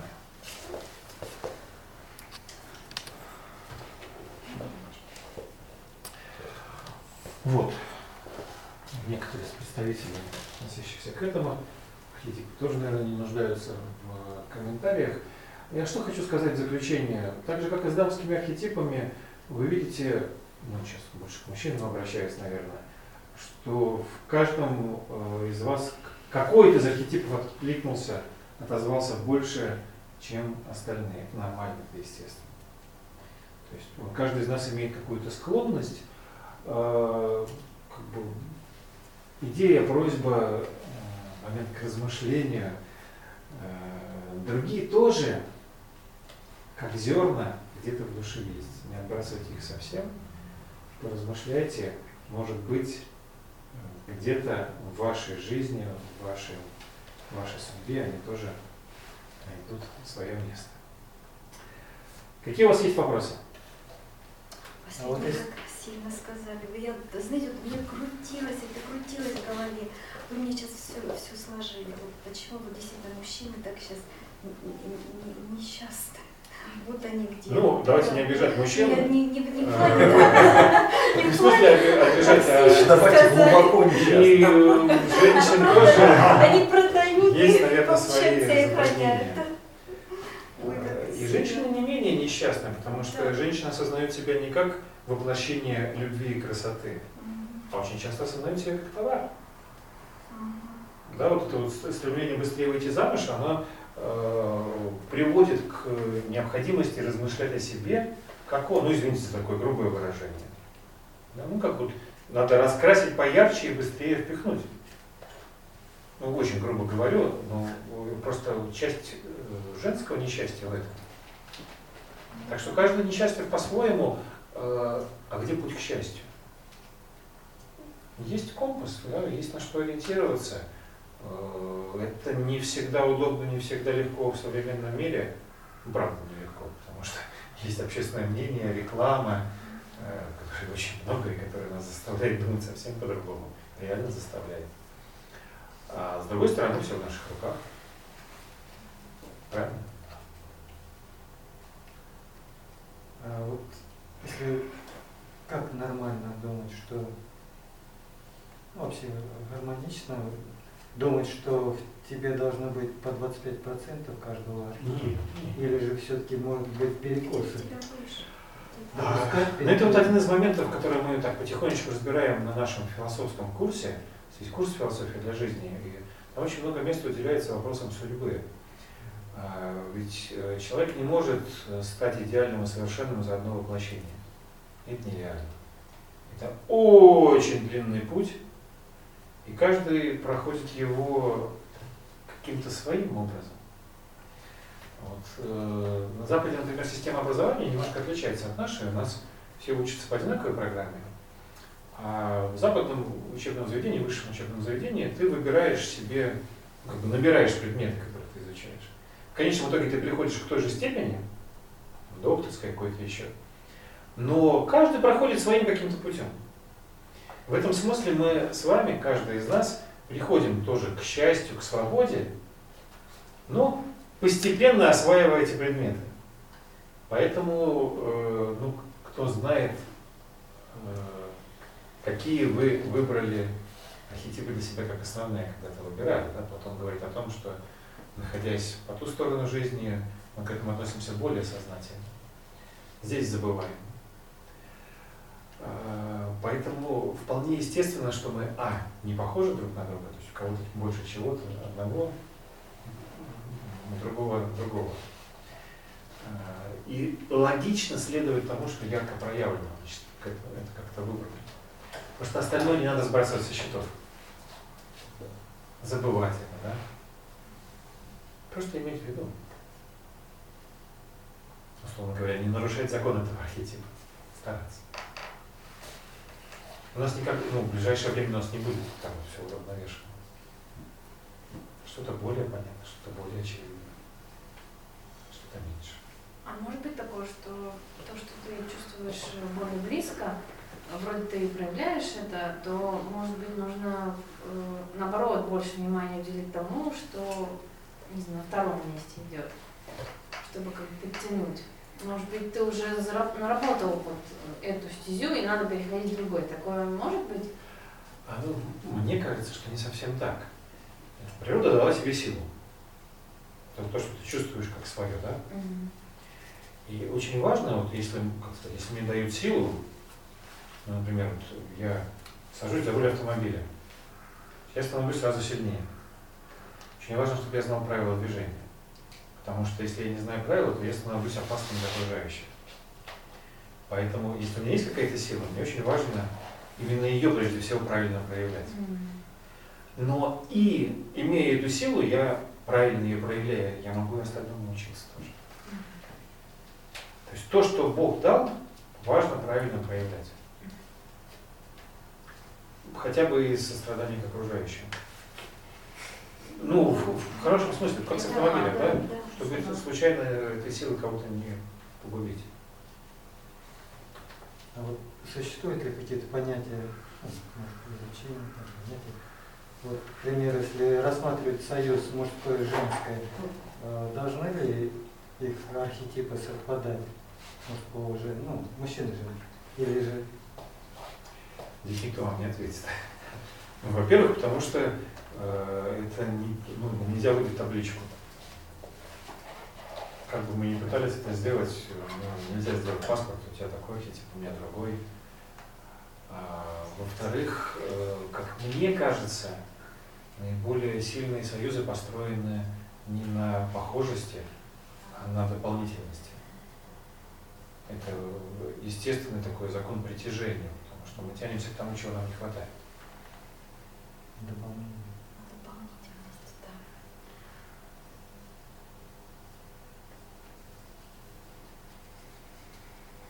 Но все равно э, это не означает, что нужно свою вторую половину искать, как-то домысливать по этим архетипам. Нет. ну, тут- Обычно это становится понятно тогда, когда вот уже прожил много-много лет. Да. Но мне кажется, если много-много лет прожил, это уже о чем-то говорит. Да, вот именно вот эта дополнительность, вот это вот очень по- понятным становится.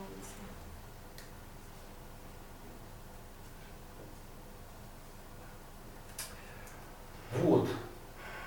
А, Так что не теряйте компас из виду. этом мире будет больше хороших мужчин и женщин. Можно еще вопрос? Как вы Конечно. считаете, а в современном мире какие архетипы женщины и мужчины? Ну, вы говорили, что они как бы искаженные немножко, да? Ну, как их можно обозначить? А в современном мире нет понятия архетипов, к Ну сожалению. да, не архетипы, но То есть современный мир не признает э, чего-то, что выше человека. Вот в этом э, одна из э, таких болезненных э, проблем современного мира. Мы все меряем своей меркой, поэтому не может быть чего-то выше моего мнения. Поэтому в современном мире мужчина это захватчик и завоеватель, кто доминирует, да? Искаженное понимание воина, того, кто, тот, кто доминирует, кто сильнее. А, И хоть как бы официально мы за ними не согла- не соглашаемся, но все-таки, судя по рекламе, пропагандируется именно это. А э, женщина мне кажется, внешняя красота, внешняя телесная красота, это вот современный, э, опять я не хочу это сказать архетип, мнение о правильной женщине. Мне кажется, есть небольшой тренд, я замечаю, что становится модно Приседать со штангой. Нет, э, когда какая-то, э, как бы, когда женщина много чего успевает, что когда она и мама, и жена, и какой-то бизнес там у нее, еще что-то, что вот есть небольшая тенденция к тому, чтобы женщина была как бы полноценной и такой везде успела. Ну, типа того, да, это не, не так уж плохо, мне кажется, но вот есть такое. Ну да, забирает, ну мы даже сегодня хотели... Я бы тогда сказал э, еще об одной болезненной тенденции в современном мире. Это такое неправомерное смешение обязанностей. Э, Когда я учился испанскому языку, преподаватель, он испанец, э, э, раска- сп- спрашивая, как у нас устроено в семье, я говорил, как устроено у них. У них все обязанности делятся, условно говоря, по договору. Ну, то есть кто, кто моет посуду, кто готовит еду, кто гладит одежду, кто поливает цветы. У нас как-то такое общество патриархальное, оно считается, что мужчина должен, он кормилец, да, должен заработать деньги, а женщина должна домом заниматься. Хотя уже, конечно, все давно не так. И я просто к чему? А, Что вот э, гипертрофировано в этом разделении обязанностей ничего плохого нету, но оно может дойти до предела, и, собственно, борьба за права людей в крайней своей точке, она имеет э, особенность, что каждый может заниматься всем. Нет ничего плохого, если мужчина домохозяин, а женщина президент компании. Так считается. Я ничего не имею против женщин-президентов и нормально совершенно могу общаться с мужчинами-домохозяинами, но мне кажется, это не норма. Потому что архетип отца он мужской. Понимаете, а архетип матери он женский. И тут как ни крути. Мы очень разные. И может быть действительно какой-то женщины талант именно как у царицы Хатшепсут, быть э, лидером. Но это одна такая женщина во всей истории. Понимаете, фараонов было несколько сотен, а женщина среди них одна. А, То есть это скорее исключение. Не надо к этому стремиться. Но то же самое, ну кто-то, наверное, действительно в какой-то мужчина может быть иметь такие склоны, ну, один на тысячу. Но все-таки есть э, естественные природные моменты. Не надо их смешивать.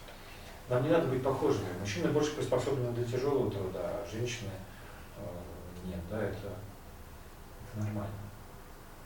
Не надо женщинам укладывать шпагу. Ну, не надо. Штанги, со штанги приседать, мне кажется, это странно. Правда. Как знаете. Это мое мнение. Вот я, понимаете, как я испорчен философией. Я отталкиваюсь от э, идеального представления. Вот там я не нахожу женщин тяжелоатлетов. В современном мире да. Согласен. Ну, поэтому. Возможно, за консерватором, да? Да, наверное. В этом смысле, да. Скорее идеалистом. Я, вот, от- я отталкиваюсь от идеальных образов. Но эти идеальные образы, они, ну, это вот классификация чья? Вот творец, там, воин, правитель. Это... Мы не случайно в этой презентации приводили примеры из разных культур. То есть пока не обнаружена культура, в которой бы не было такой классификации. Мгм. То есть не было вот таких э, Повторяющиеся вещи Да, в каждой да. традиционной культуре. известной нам. Мгм. Понятно, что мы не знаем все, но все, что мы знаем, да, вот все общества, они традиционные общества, ну, кроме вот последних ста лет. Ну, ну да, это как бы наводит на мысль, что в разные времена и не связанные территориально друг с другом какие-то цивилизации, если у них действительно есть повторение, наверное, это не с пустого места взято. Скорее всего, да.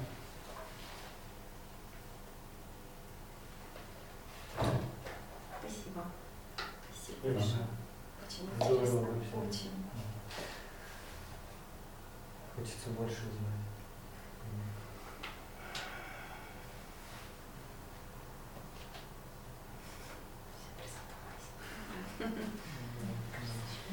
Всегда думать. Спасибо. Вот теперь со всеми этими знаниями давайте потрясем это мир.